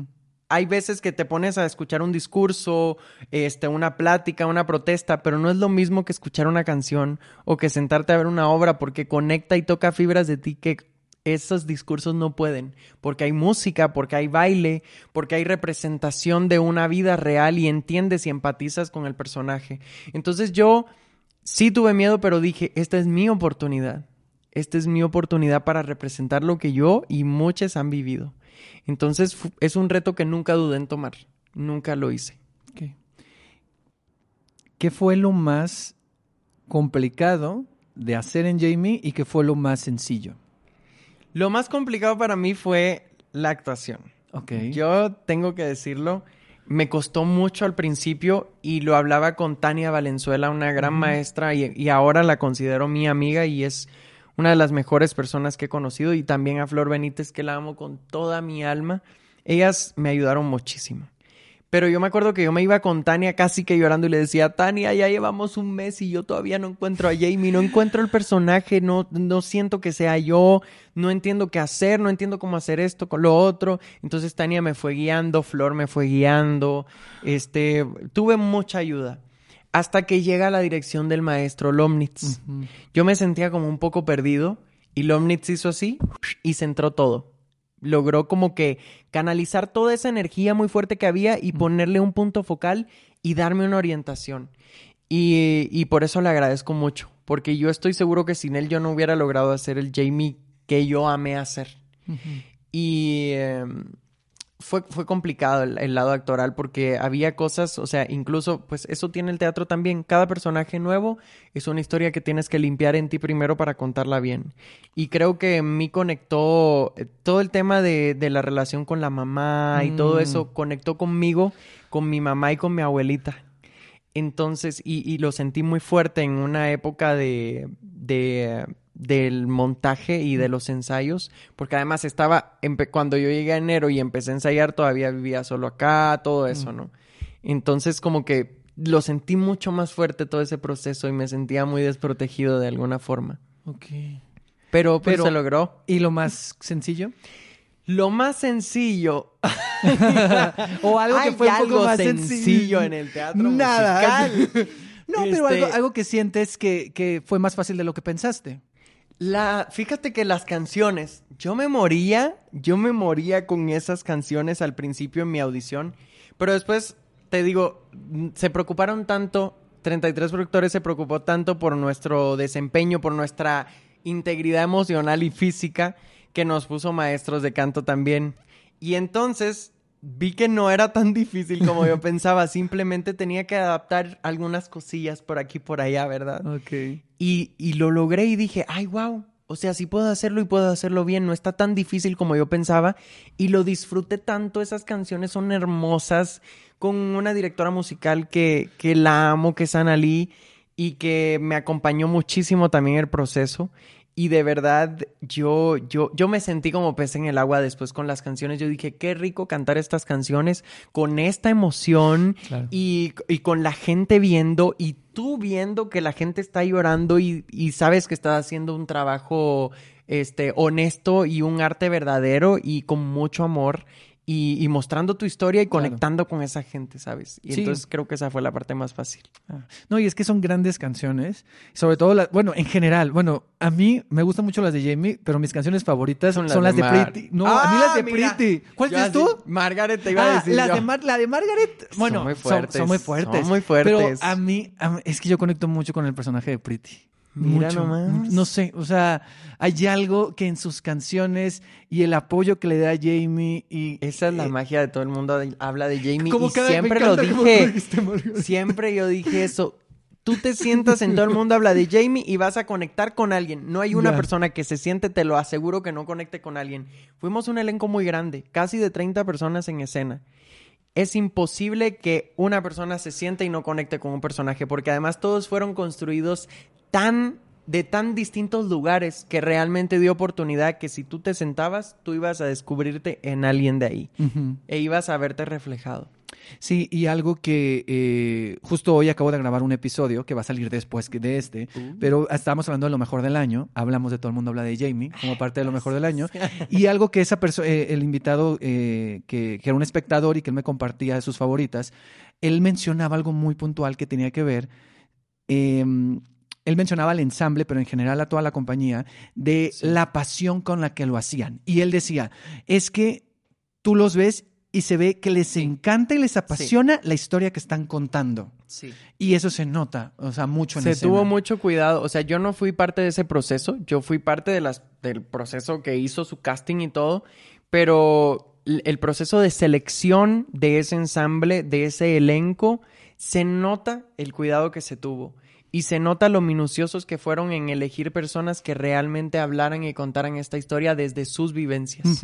Y se reflejó. Y además, no solo eso, son personas que a su corta edad tienen una gran experiencia, tienen una gran preparación, llevan años preparándose en teatro musical y aman el teatro musical con toda su vida.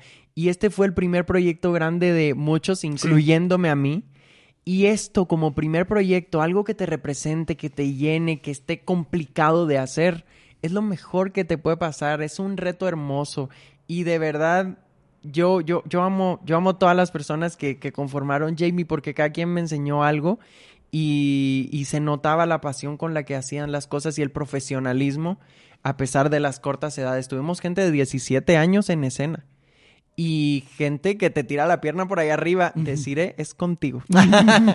Así que imagínate, o sea, 17 años y con esa preparación en danza. Sí, o sea, eh, justo eso, o sea, era un ensamble y un elenco en general muy preparado y como dices también, era el, hablando de la isla de los comienzos, era el comienzo, de, el debut De profesional muchos, de, de- muchos. de muchas personas ahí y eso también, esas ganas, ese brillo se notaba en escena. Sí. Ahora, quiero ir un poco en el contraste. Yo vi una entrevista eh, con, con, con es Regina y con Taiga Sí. donde mencionaste algo que me llamó mucho la atención. No sé si es lo mismo, pero lo que estás pensando, pero tiene que ver con esta idea de que tú realmente no disfrutaste mucho el proceso Sí, de Jamie ni las sí. funciones, sino que hasta el final Justo. realmente pudiste descansar y tenía que decías que tenía que ver con esta exigencia. Sí, O sea, justo. que tú te exiges mucho. Excesivamente. Eh, y que era así como de, este trazo lo hice mal, y esto no salió así, y esto no sé qué. Sí. Entonces, ¿cómo fue para ti eh, eh, ese ya dar las funciones y estarte? Porque a veces uno, y me pasa igual, o sea, es muy autocrítico consigo mismo y a veces uno no se trata tan bien a sí mismo. No, y menos la gente de teatro. ¿Sabes que Eso como que lo he bajado un poco ahora que estoy en Mentidrags, digamos, porque tengo mucho contacto con Rogelio y yo me apoyo muchísimo en él. Y, y como que le pido mucho consejo y le dije, Rogelio, pues a mí me cuesta mucho reponerme de un error porque para mí un error significa que yo ya arruiné toda mi función, ¿sabes? Ok. Y eso fue lo que me pasaba en Jamie. El teatro es, Jamie eran casi tres horas, todo en vivo, todo corrido, un libreto gigante, muchísimas canciones. Entonces es imposible hacer casi algo perfecto, ¿sabes? O sea, siempre va a haber algo y eso es, o sea, esa es la magia del teatro justamente, ¿no? Este, que es que siempre vayas a ver algo y sea un poquito diferente, o que haya una emoción diferente, o un enfoque diferente en cada función, y eso es lo lindo. Pero yo no lo entendía. Y, y para mí se me iba una nota, caminaba mal, se me doblaba el pie, se me caía el tacón en una escena, yo ya dejaba de disfrutar mi función, porque yo decía, no lo hice perfecto. Y entonces es- me senté con Rogelio en, en, en Mentidrax y le dije, oye, a mí me pasa esto. Y me dijo, nunca se te va a quitar.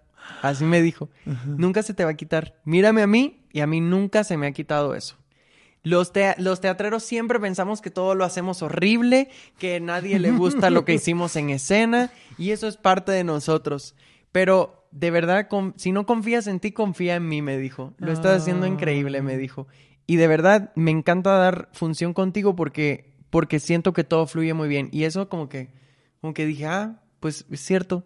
Y realmente cuando salgo y la- las opiniones de las personas, este, mis compañeros de escena, realmente sí me hacen sentir seguro y me hacen sentir como que estoy haciendo un buen trabajo y que ese Nelson de la mente de que todo lo estás haciendo mal y esa auto- autocrítica tan fuerte, como que he intentado, a ver, nunca se va, pero sí he intentado no prestarle tanta atención. Siempre mejorando, por supuesto, porque sirve para algo, pero sí como que decirle, oye, está bueno, qué bueno que no lo hicimos perfecto, ahora seguir porque la otra tiene que ir perfecta también. ¡Ah!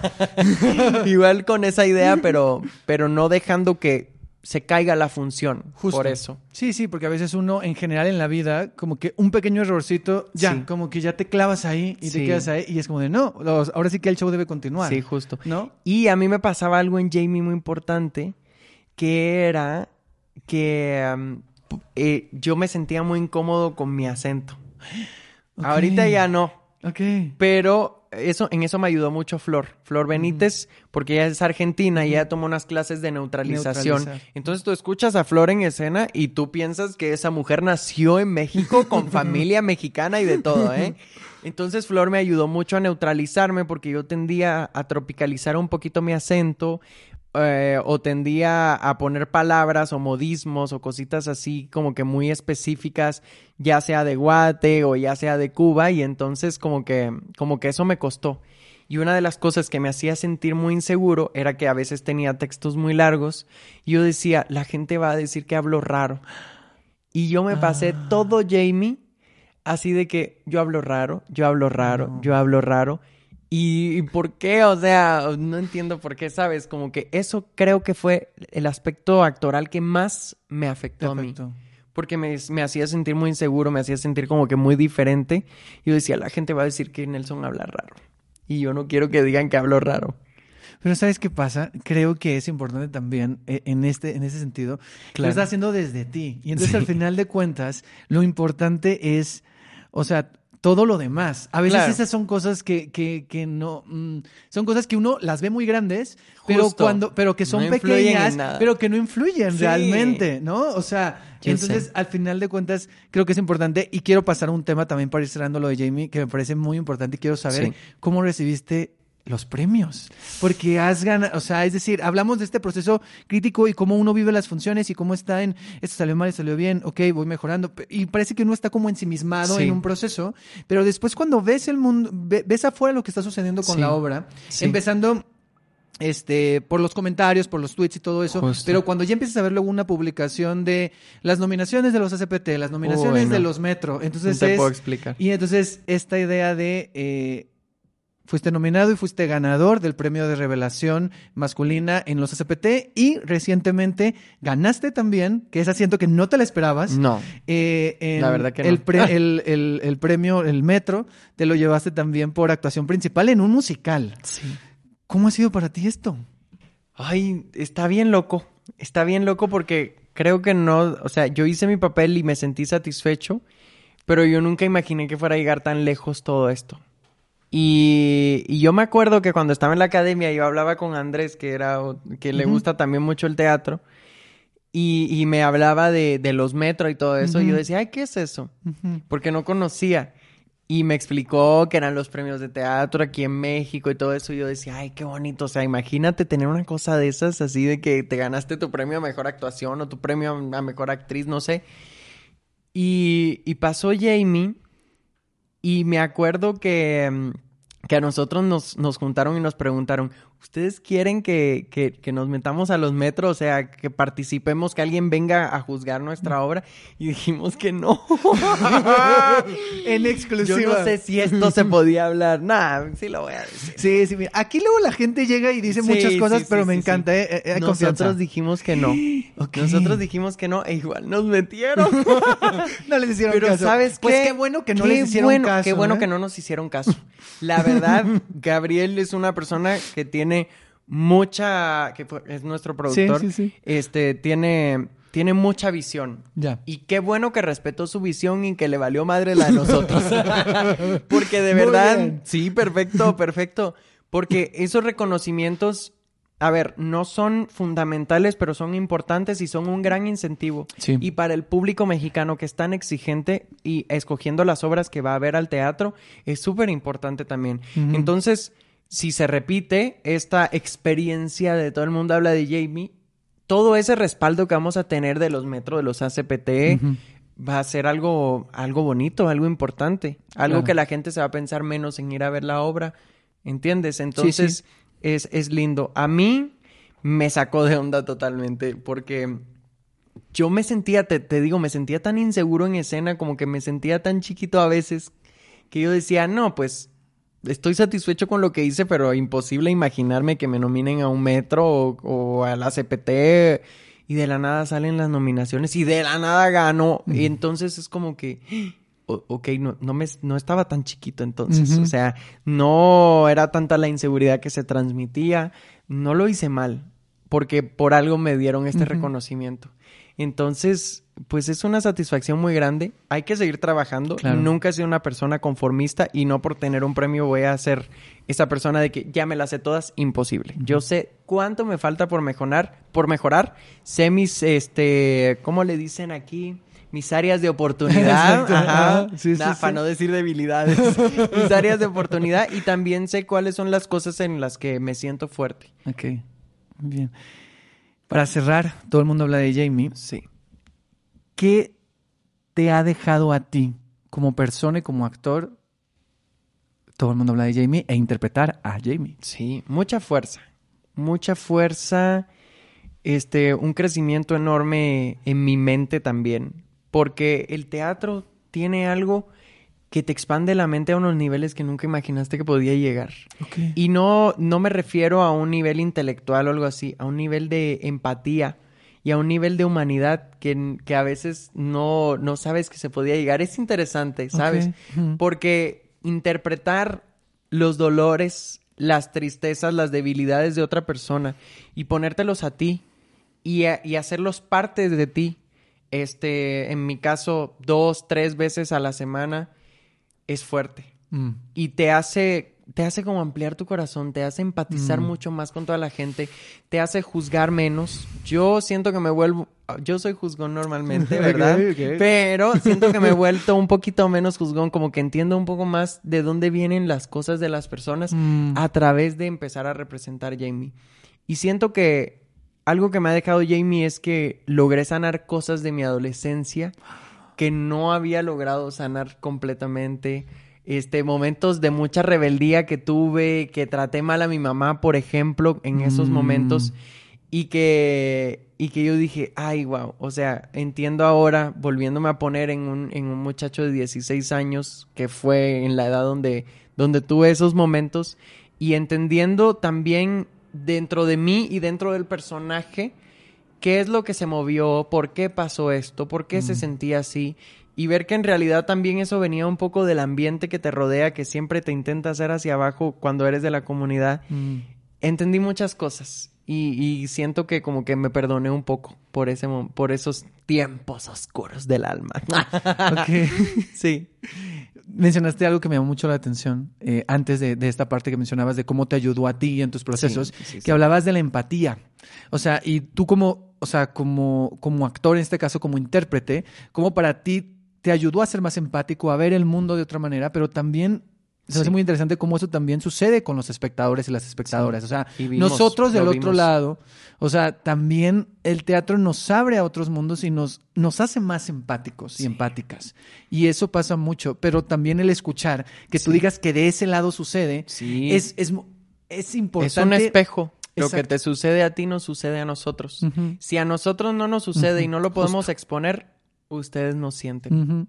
Y es importante vivir ese proceso y sufrirlo porque no es parte, es parte de las emociones que se tienen que trabajar en escena. Sí, sí. Y eso es lo que lo hace más humano y que la gente conecte. Hubo una vez donde yo, bueno, había una escena muy fuerte en Jamie donde yo atacaba a mi madre, le tiraba el vestido, lo rompía, le decía cosas súper horribles Sí, sí, e sí. hirientes. Y empezaba mi bebé y en las primeras filas siempre se veían las caras. Y había mamás que llevaban a niños más chiquitos a ver la obra, ¿no? Ajá. Porque pues es una obra madura para, o sea, es una, una historia compleja, no cualquiera la entiende, ¿sabes? Tienes que tener una cierta edad, tiene- mínimo un adolescente, pues. Y llevan a- al niñito, a los niñitos, era una mamá con sus dos hijos. Y sale, empieza a cantar mi bebé y la mamá empieza a abrazar a los dos niños. Y eso, eso nos lo contó Flor y que estaba, estaban enfrente de los niños y, y ella dijo, ay, wow, o sea, qué lindo hacer un papel que genere eso, Claro. que no sea solo actuar por actuar y ya, que sea, quiero conectar contigo para que entiendas algo. Sí, no, y ustedes lo vivieron también en, en, lo- en los metros, se me hizo muy, esto ya lo había comentado, se me hizo muy hermoso que los fans entregaran el premio. Y entonces, claro, nosotros eh, en la ceremonia vi- conocimos a los fans de las obras, conocimos al fan de Jamie, Sí. sale su historia, dice cómo le ayuda. Y después, cuando Alan Estrada le da el sobre, bueno, yo dije, es que era hermoso. Es un Aparte, momento eh, fue un momento muy intenso. Que además el niño estuvo invitado al concierto que tuvimos ahora. Joaquín y yo, Ajá. y sacó un cartel al final que decía, Jamie me salvó la vida. Ay, no es Entonces cierto, fue una cosa- llorar, ya. No, yo así... Todo mal. No, ya, ya. Se retira. Qué fuerte. sí, muy fuerte. Pero es eso también lo que dices, o sea, el, el impacto que tienes. Y esos son los impactos que tú conoces y que conocen por las redes. Pero seguro hay mucha gente que luego le impactan las obras y no conoces esos impactos. Justo, Pero suceden justo. también. Y bueno, para cerrar la pregunta del millón. ¿Jamie regresará en 2024 o en algún punto de la vida? Mira, no te puedo decir una fecha porque todavía no hay una fecha específica, pero sí fue confirmado en nuestra función final que va a haber una segunda temporada. Yo la verdad que siento que a Jamie no le faltó nada eh, en el sentido de producción, en el sentido de elenco, en el sentido de ensamble, pero Gabriel, que es la cabeza de 33 productores, insistió en que él quiere hacer algo mucho más impresionante. Yo no sé qué, yo no sé qué más. Yo siento que Jamie es un monstruo. Es un Lo monstruo. lo o- es. a- si hubiera un monstruo, un ángel, vamos a decirlo Ah, así, como lo, lo contrario al monstruo. Sí, sí, sí. Siento que Jamie es un ángel con mucha luz muy, muy Y potente. con unas alas muy Y grandes. que realmente no necesita nada más. Ya. Pero si él tiene esa visión, se respeta porque hemos visto que su visión ha sido muy acertada. Entonces podremos ver algunos cambios. Seguramente van a haber algunos cambios. O eh, la verdad que yo no siento que haya que cambiar nada porque es una historia hermosa y muy bien contada y por la gente correcta. Pero si hay algo que cambiar y él lo vio, te aseguro que va a ser mucho más impresionante que lo que vimos en 2023. Ok. Pues entonces ahí está para que estén al pendientes. ¿Alguna otra novedad o cosa que pueda- Bueno, pues también que estén atentos ahí a la grabación del disco, Ok. que hay nuevas traducciones. Además, mucha gente escribía en Twitter que si que ahorita es X. X. Yo justo iba a decir eso. ¿Qué onda con y te eso? iba a decir, Pero bueno. Tú eres más joven que yo, de seguro tú ya le dices X. No, yo, todavía- sigo con el Twitter, le pongo Twitter siempre. Ok. Que nos han preguntado si hay, que hay ciertas cosas que no se dicen en las traducciones que teníamos, Mm. pero sí, van a haber nuevas traducciones, este, y, y van a estar todas las canciones disponibles, esperemos que muy pronto. Ok, muy bien, muy bien, muy bien. Perfecto. Pues ahí está, todo el mundo habla de Jamie. Y ahora quiero hablar brevemente eh, de Mentidrags. ¡Qué emoción! Yo no te he podido ir a ver, Ay, no. pero eh, he visto ya Mentidrags. Y cuando supe la noticia que eras dulce, me puse muy feliz. ¿Cómo ha sido para ti sumarte a un gran musical? Eh, Es un musical que es un... Digo, esta versión de Mentidrags es, es un poco más reciente, Sí, pero carga con el cobijo de mentiras. Es el De musical mentiras en mexicano. general, o sea, sí, o sea, ¿cuántos es- años? Es entrar a esta compañía y a este clásico del teatro musical mexicano que la gente, y no solo el teatro musical, o sea, estas canciones forman parte de la cultura popular mexicana y en Sí. Latinoamérica también. O sea, entonces, ¿cómo ha sido para ti entrar y ser dulce? Es bien loco lo que te voy a decir ahorita mismo. Pero yo cuando trabajaba en Guate en el teatro, empezamos a, así a lo último que trabajé, empezábamos a montar obras eh, infantiles, ya sea Toy Story o La Bella y la Ok. Bestia o Frozen y todo eso. Y como no sabíamos tan bien como que interpretación y todo eso, nos mandaban a veces algunas referencias de, de obras que se hacían aquí en México. Ok. Y a mí me mandaron, este, si no estoy mal, me mandaron de Mi Enamórate, No es cierto. Te lo juro. interpretada por, ahorita lo sé, en ese entonces no lo sabía, era Hiromi, en paz descanse Hiromi. Y yo vi a Hiromi eh, de dulce. Ay, imagínate, qué vi, cosa es más hermosa. era qué increíble cosa más hermosa. Una dulce muy, como que muy de corazón, Sí, ¿sabes? Como sí, muy, sí, con, con mucho amor y ese esa de mi dulce. enamórate. Sí, exacto. Y me, o sea, obviamente habían otras referencias, pero me acuerdo, o sea, la que más viva tengo, y porque el- por- es el personaje que estoy haciendo, es que me mandaron la referencia de Hiromi haciendo de mí enamórate para ver cómo interpretar una canción, ¿sabes? O sea, cómo, cómo darle esa partitura emocional a una canción y, y, hacerla física Mira, también. También académica. También a la Just- academia. Justamente. Entonces, no, y además, ahorita que mencionaste la academia, ellas fueron a cantar, mentiras, el concierto fue a cantar y nosotros le hicimos coros. Ah, o sea, es verdad, sí que es, cierto. es un círculo completo. Sí es cierto, Es todo un círculo completo. cierto, sí es cierto. Y además, este, o sea, llega, me, me mandan para hacer el casting de, de Dulce y yo así de que, Dios mío, qué onda. Además, mi color favorito es el verde. Yo tengo el closet, eh, tres cuartos de mi closet es verde. Así que yo dije, yo tengo. Fui a audicionar, o sea, yo audicioné con Daniela. Ok. Sí, yo audicioné con Daniela y este hice Dulce, o sea, empecé con Dulce.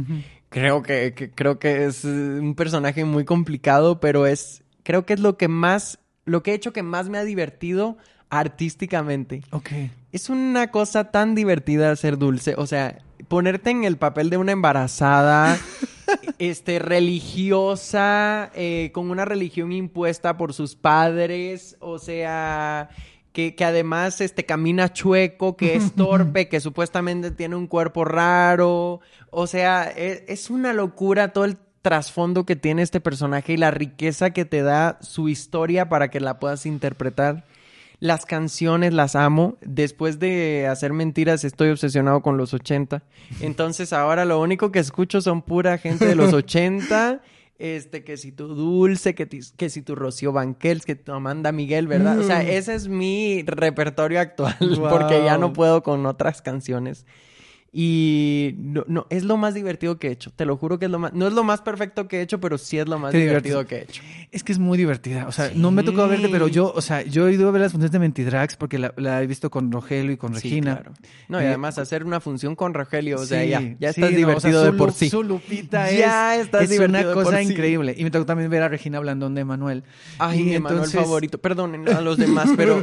Ay, no, Regina Blandón, te amo Sí que ya muchísimo. diste funciones con Sí, ella. es que siento que conecto mucho con ella en escena. Me siento muy cómodo. Me siento como que muy cobijado por ella, ¿sabes? Sí, y me y, gusta. hace, y hace un Emanuel, claro, digo, como está en el en Drag. King, hace un Emanuel muy diferente a- Muy, a, los otros. Y- muy. Y, es muy interesante también lo que aporta. A mí me encanta el chiste de cuando dice lo juro que se pega aquí. Ay, sí. Es divertidísimo. Sí, sí, sí. Este, O que agarra, en lugar de darle el bebé, se lo lanzas y lo tira a la chingada.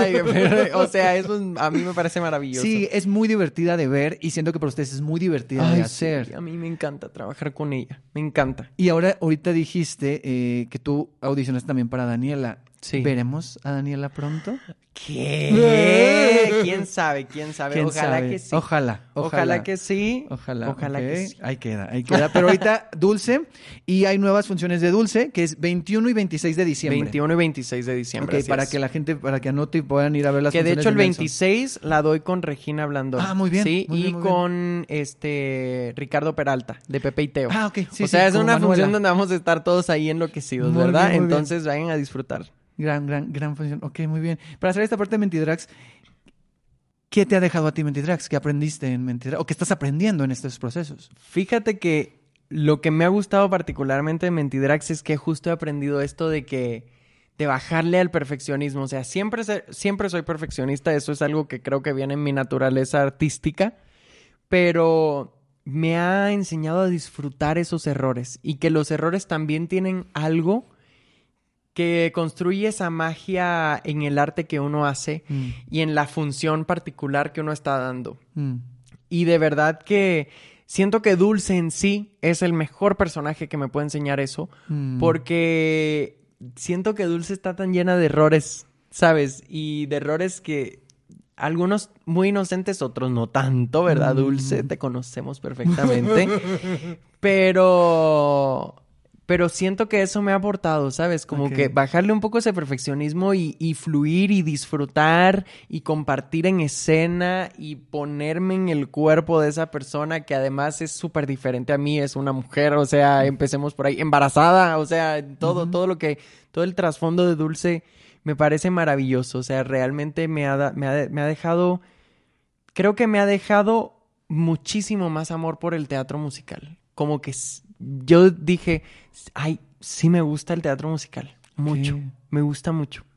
Sí, y te reta. Y es muy. A, mí me encantó que también fuera una transición como terminaste Jamie sí. y luego, luego, o sea, y entonces es eso. Y, da, y he escuchado también varios comentarios de gente de qué chido que Nelson siga en el teatro, ¿no? O sea, y después también del Nunca cobijo de los premios. O sea, seguir esa carrera y convertirte, Nunca ¿no? O sea, en. en Sí. en- o sea, seguir por ese camino también, digo, sé que aparte también estás con tu música, pero, pero estar así, o sea, estar tan involucrado en el teatro y en proyectos tan queridos por la gente Ay, sí. y tan importantes Es para una el teatro bendición, ha sido una bendición. Y también son proyectos importantes, me refiero, y proyectos de calidad, ¿me explico? O sea, y retos también, como dices. Sí, un reto muy grande porque, a ver, Jamie me costaba actoralmente, pero Jamie se parecía mucho a mí. Mm. O sea, yo me parezco mucho en muchos aspectos a él, entonces tal vez no fue tan intenso el proceso en, Claro. en acostumbrarme actoralmente al personaje, pero con Dulce sí era algo muy diferente, se camina diferente que yo, habla diferente que yo, canta diferente que yo.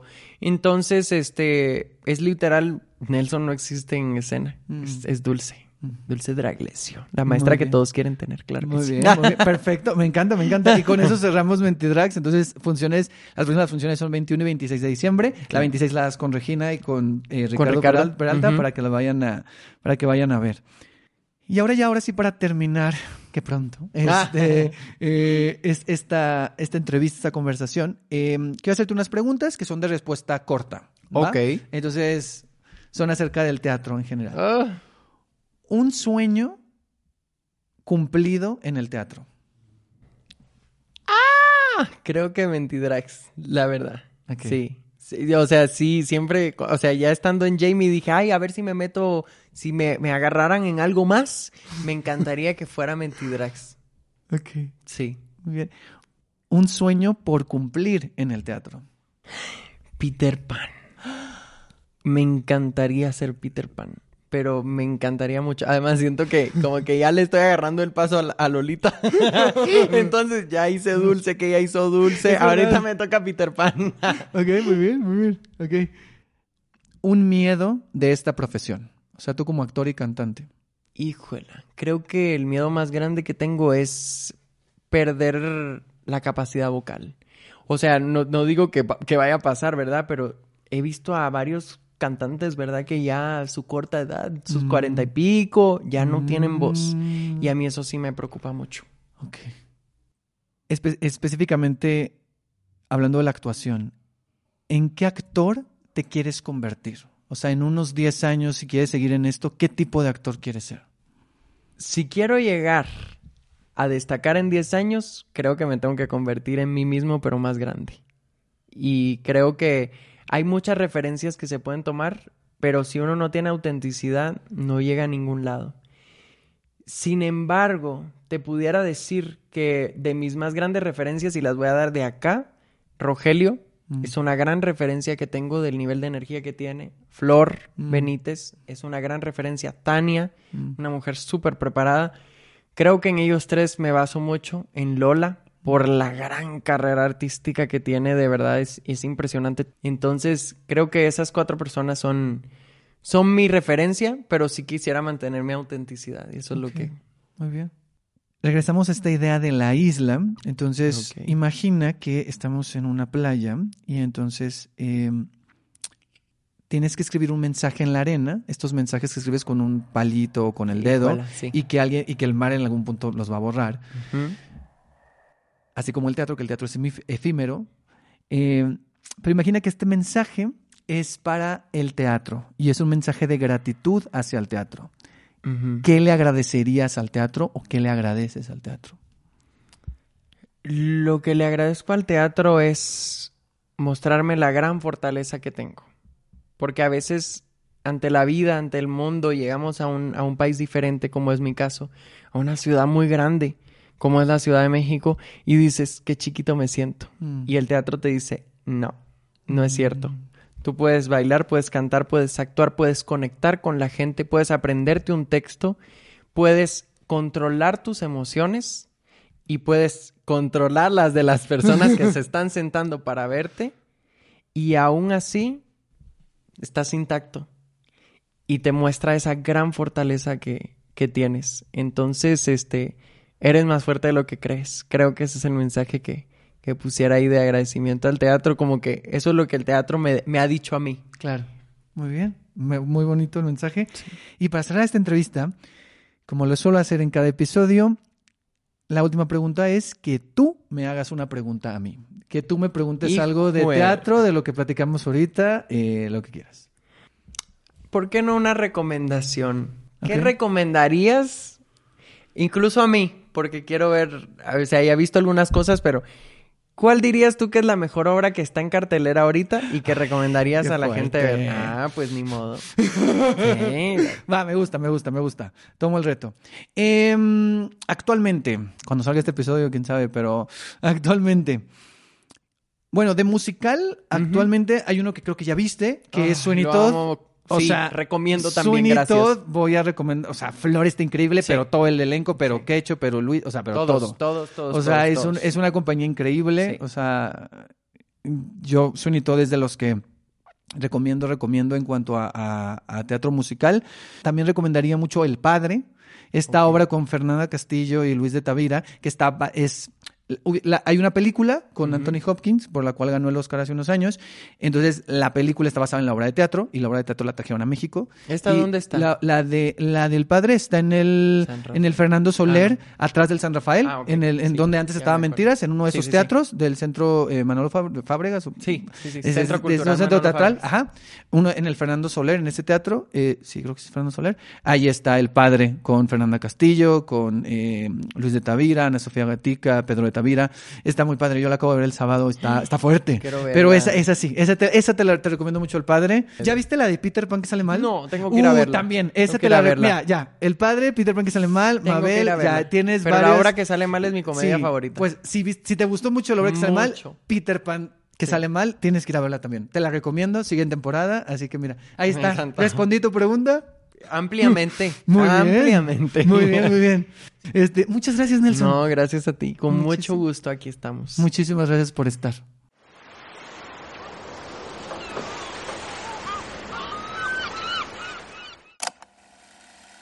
Recuerdo a Mikkel, su energía y sus ganas de contar su historia desde una obra de teatro, aunque él originalmente quería hacerlo con un cómic.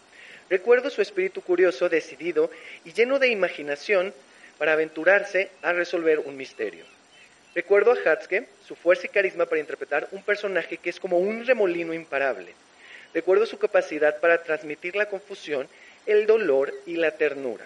La manera en la que nos lleva por esa aventura que es el misterioso caso de la sombra.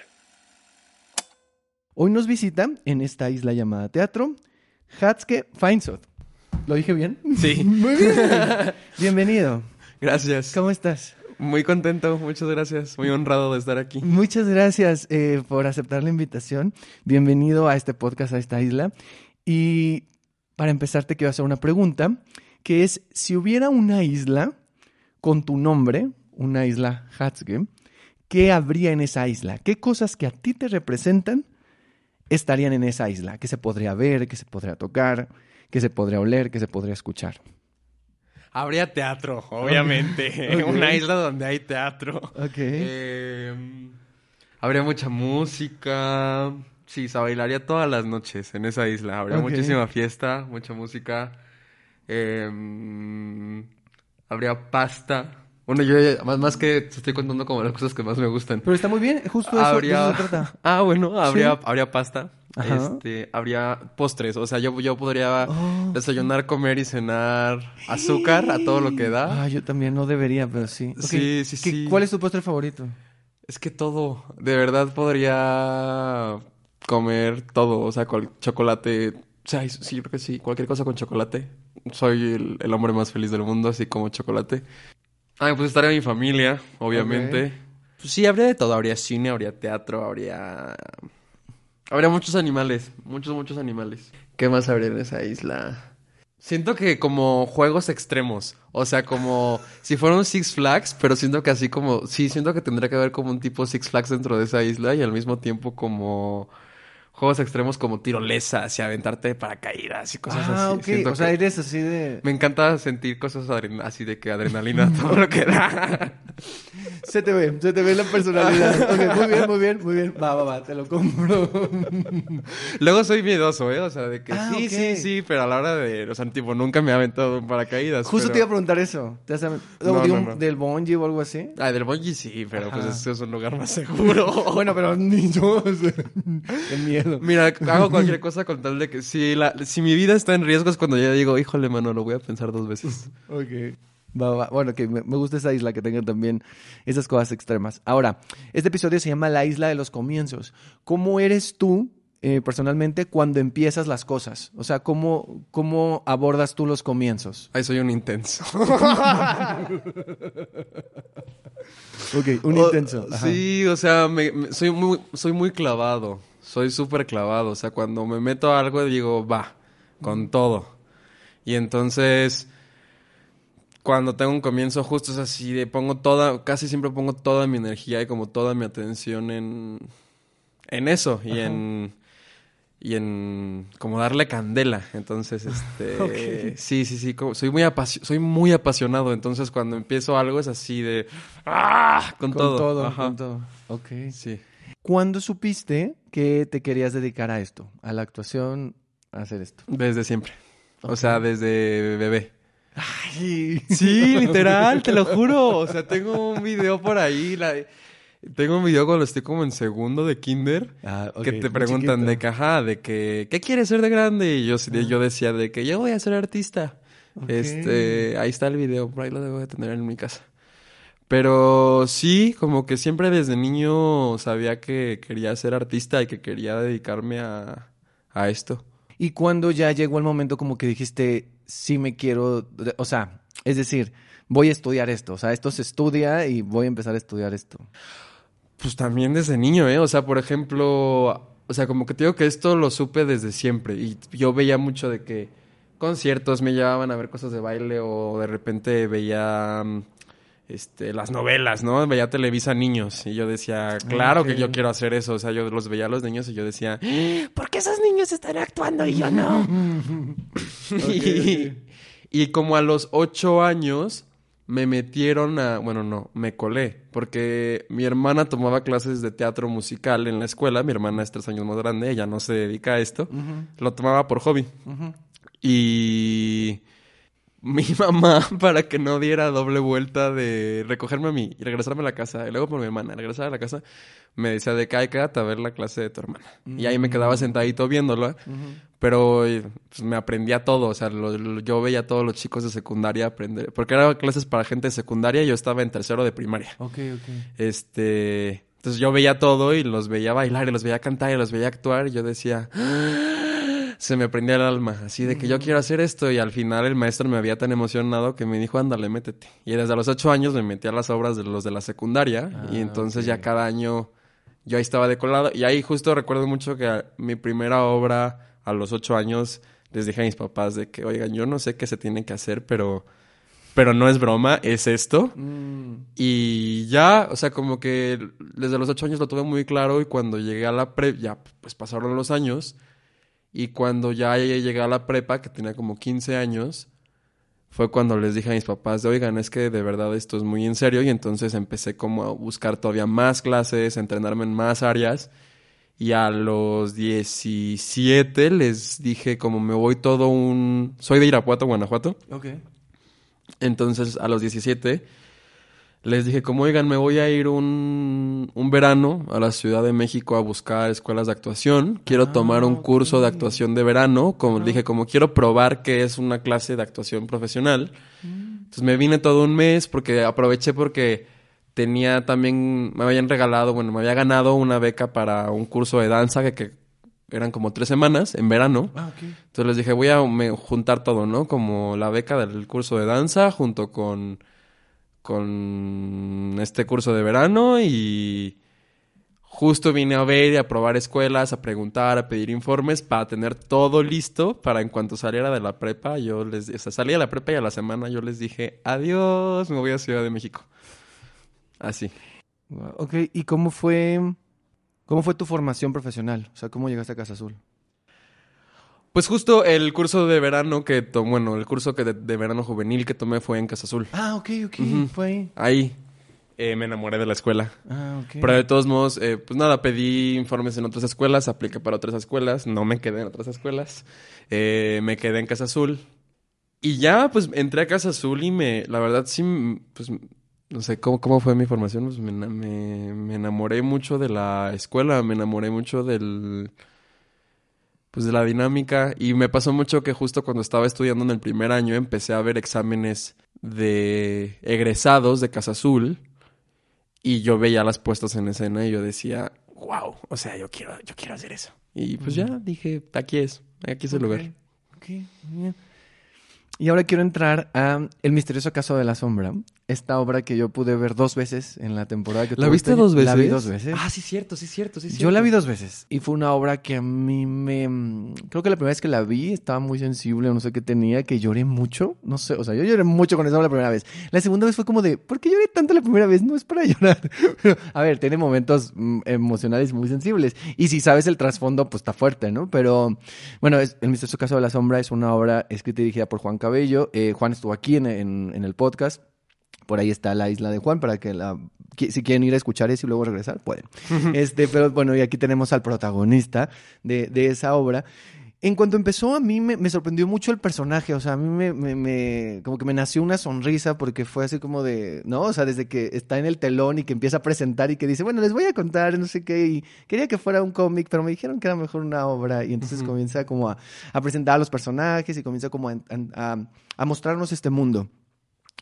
Eh, a mí fue un personaje y una, y, y- y una de mis actuaciones eh, favoritas de este año, te lo tengo que decir. Y así Gracias. como. Y entonces em, quiero hablar de eso. ¿Cómo fue eh, llegar a este proyecto? O sea, ¿cómo fue la entrada a- al misterioso caso de la sombra? Fue muy loco. O sea, lo he hablado mucho con Juan, pero si lo piensas, no tiene nada de lógica. Eh, yo conocí a Juan tomando un taller de dramaturgia por Zoom durante la pandemia, pues, en 2020. Ajá. Y ya lo ubicaba, porque él era maestro en Casa Azul. A mí nunca me dio clases, pero lo ubicaba por, por los pasillos, ¿no? Y entonces de repente mm, no tenía nada que hacer en pandemia. entonces dije, ay, estaría padre como meterme un curso de dramaturgia para empezar a escribir. Ya me meto al taller. Resulta que durante ese taller Juan escribe la obra Ok. como un ejercicio también personal y que estaban entre él y, y su y su novia Gerald estaban buscando pues, al protagonista de la historia. Y entonces Gerald fue quien le dice a Juan de oye y si es Hatsuke y Juan dice de "Ay, pues sí claro como que sí me lo imagino no Luego, un año después, bueno, me llega la propuesta, me llaman como al medio año para poder firmar cartas para Efiteatro.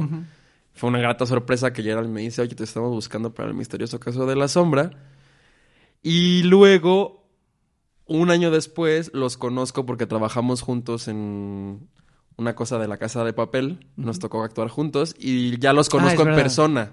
Un año después, en persona. Y de repente, ya hablando, le digo a Juan como, oye, ¿cómo es que te... atre-?" Le dije, ¿cómo oye, me investigaste? ¿Me habías visto actuar? ¿Algo?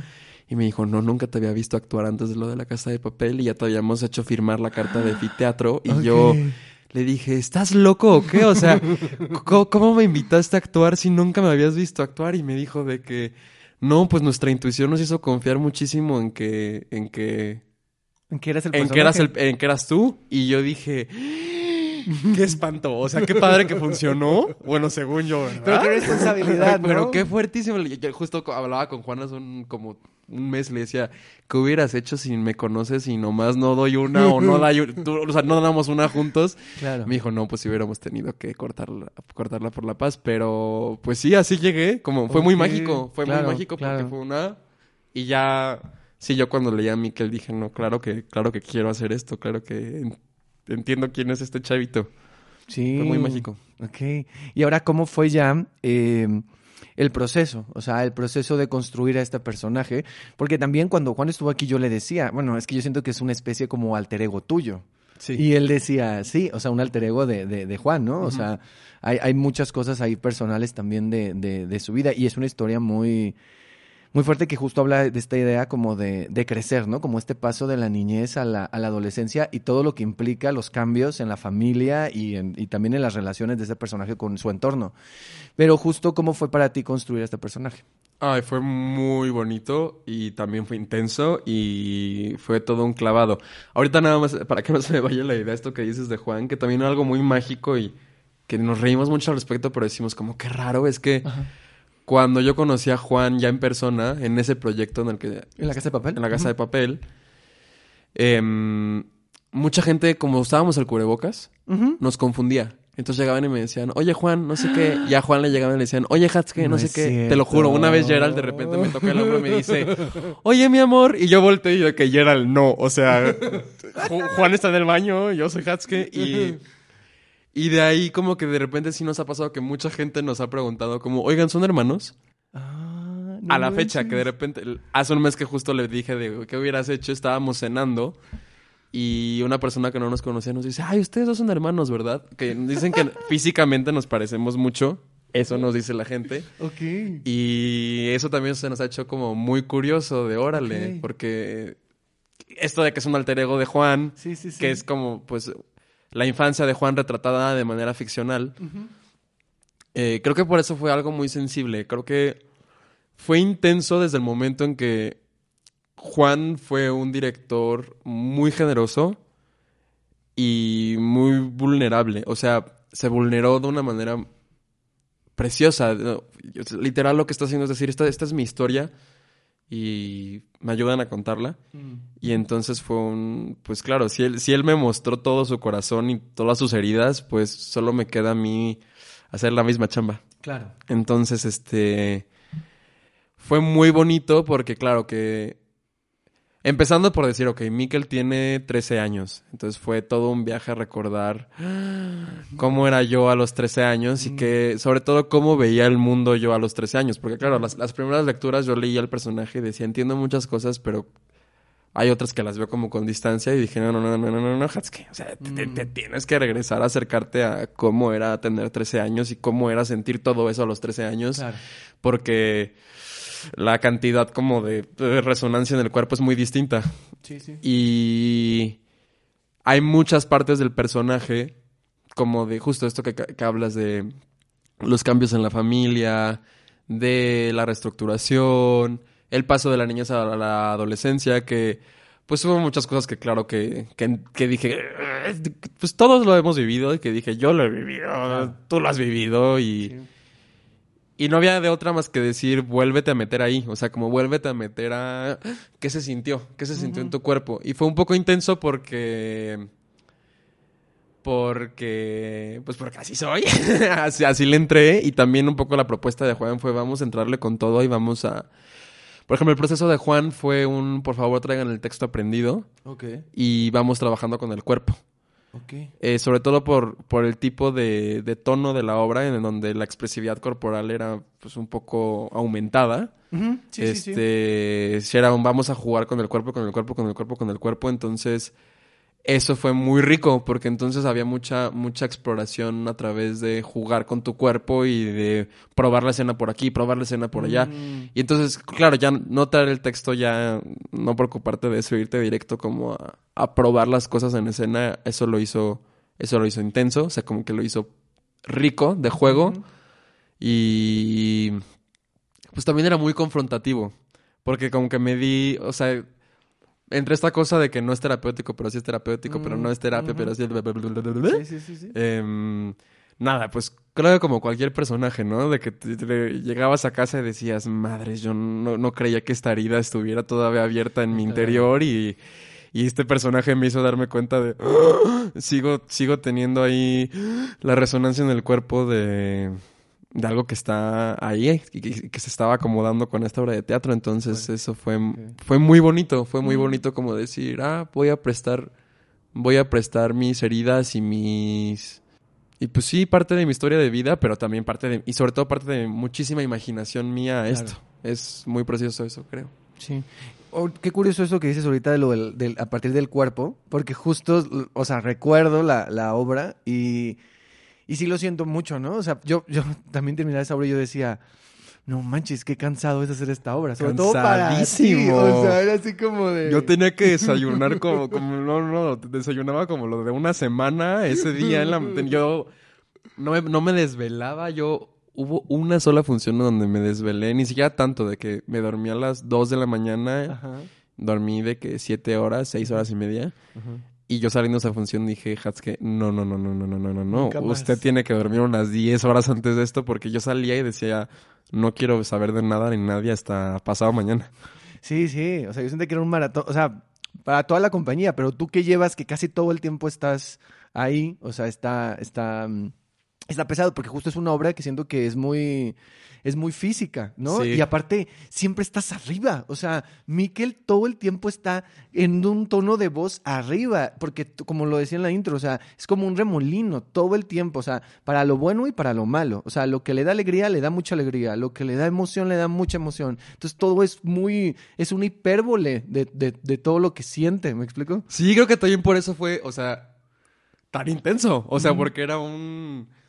Ah, o sea, como que justo lo que me daba mucha risa del personaje es como, ay, este güey es un exagerado. O sea, yo decía, Exacto, justo exacto. esto que dices, o sea, no está contento, está contentísimo. Y no está triste, Exacto. está tristísimo. O sea, era una cosa de, es un exagerado, un dramático. Dije, claro, este es un alter ego de el güey que se va a convertir en actor y el güey que va, va a ser dramaturgo y el que va a contar su... Porque todo el tiempo está como dramatizando su historia, Claro. pero la está viviendo en unos niveles sensoriales muy intensos. Entonces, creo que también por eso fue tan intenso el proceso, porque pues energéticamente exigía mucho y emocionalmente exigía un chingo. No sé si puedo decir groserías. sí puedes decir. Ay, Sí puedes decir. perdón, pero es una obra para niños. No te, no te preocupes, puedes decir. Este. Y nada, como que los niveles de intensidad todo el tiempo eran muy elevados, entonces era. era sí, era agotador, era, era, era muy cansado. Sí, me imagino. Una de las cosas que yo más recuerdo de, de- de esta obra, digo, aparte de tu actuación y de la- a mí la escenografía y la iluminación, me parecía Eran que la ambientación preciosas. era, era precioso. El trabajo todo. de Mau. Sí, era, incre- era increíble. Y algo que también yo recuerdo mucho fue el diseño sonoro de Fer. Cisniega, el perro. O sea, ¿qué onda? Con, o sea, yo dije, no manches que está construido a partir del sonido. Platicamos con esto de Juan cuando vino. Ajá. Pero es, es, o sea, de cómo habían intentado otras cosas y al final llegaron a eso. pero, pero también le decía que, o sea, sí es el sonido, pero también cómo ustedes lo construyen a partir de, o sea, espacialmente. Sí, sí, sí. Sí, es muy fuerte. Sí, tuvimos toda una sesión donde Juan nos dijo como que esta sesión literalmente es para definir espacialmente dónde está el perro en cada escena. Ok. y dónde voltea. Y sobre todo era un, el perro está vivo, entonces el perro se mueve. Entonces íbamos marcando en ese ensayo tal cual el, en qué momento el perro se fue a la derecha, en qué momento se fue a la izquierda, en qué momento está pegado a mi pierna. Entonces para poder tener el foco del perro y que no se viera cortado y también a veces acompañar los movimientos del perro con la mirada. Claro.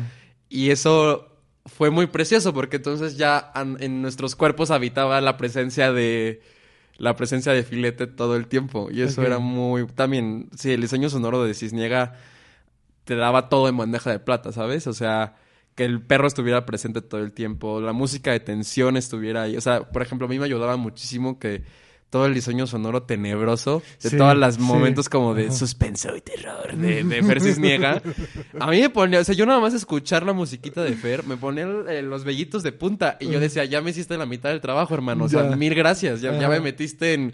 Sí, sí, sí. Hay alguien En en, esa casa. Ajá, Exacto, que, exacto. "Ah, algo va a pasar. Este, era muy divertido. También justo la musicalización ayudaba mucho a...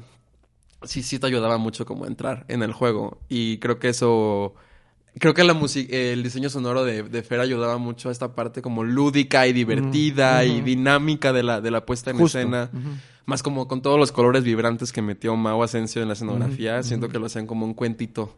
Esta es una obra, como dijiste hace poco, eh, es una obra para eh, jóvenes audiencias, para Sí. niñas y niños. ¿Y cómo fue, o sea, o cómo sentiste tú, no sé si después de las funciones o durante las funciones, las reacciones de- del público? O sea, las reacciones de este público específicamente, porque yo, yo la primera vez que la vi, estaba al lado donde había como un montón de niños y niñas Ajá. y era muy interesante cómo estaban reaccionando, pero también era muy interesante cómo reaccionaban las mamás o la Sí, gente claro. adulta. Porque aparte luego hay muchas referencias también como noventeras, o sea, hay unas referencias de época por ahí y, hay, y los personajes también.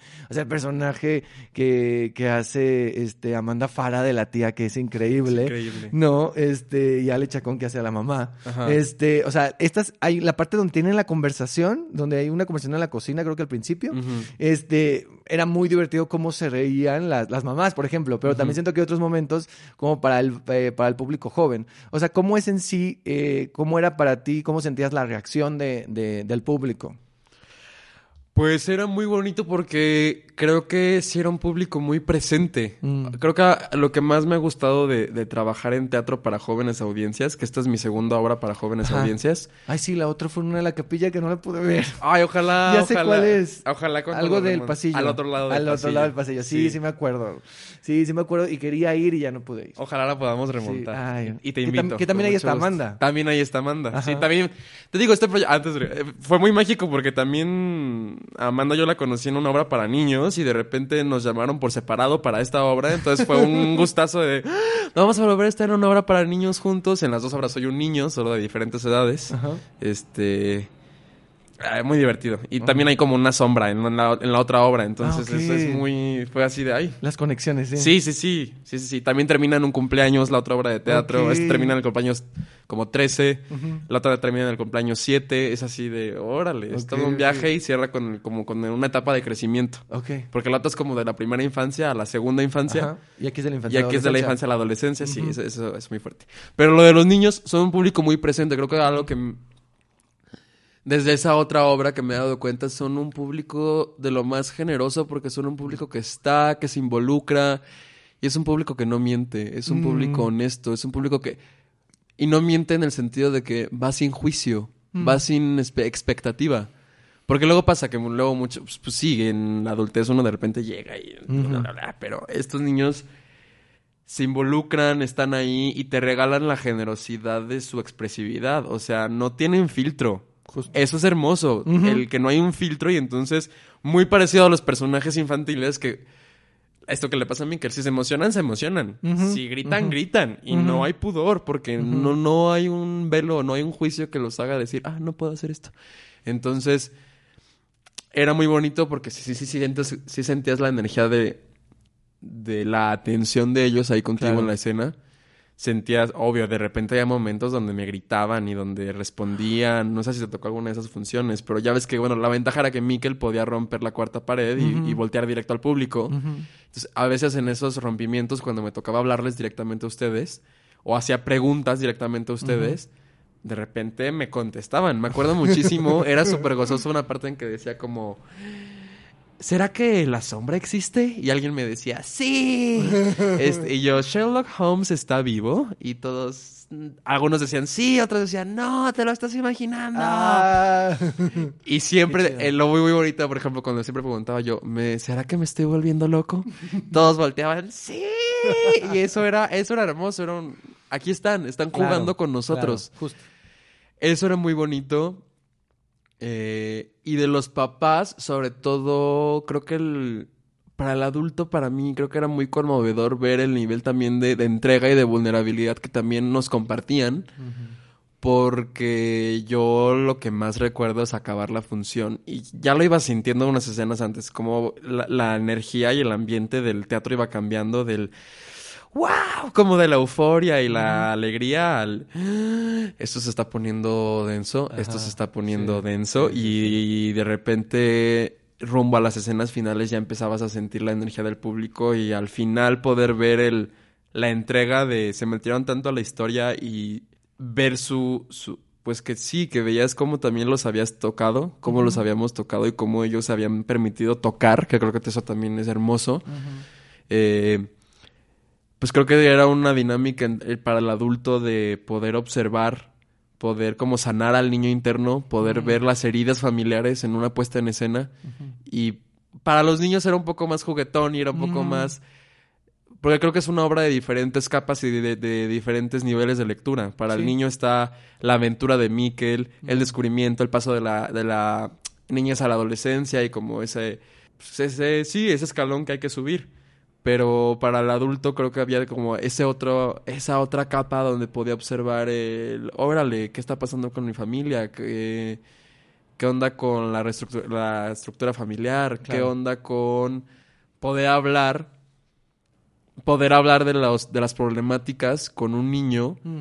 con absoluta verdad en vez de intentar velar la realidad, que es lo que justamente lo que pone la puesta en escena todo el tiempo. Es Mikkel intentando decir, no, no, no me digan que no está pasando nada. Yo, yo siento y veo y, y, y- me doy cuenta de que hay un problema en la casa.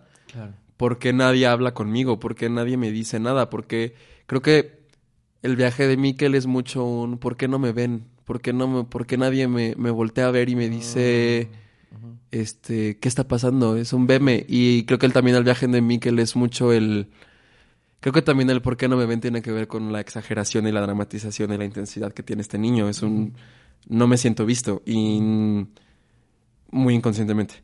Pero también tiene que ver con la ausencia del papá, que es un... No me siento... ¿Por qué no me ves? Y porque papá, papá no está aquí. Papá no está en la casa. Papá no está presente. Entonces, ese viaje es muy doloroso.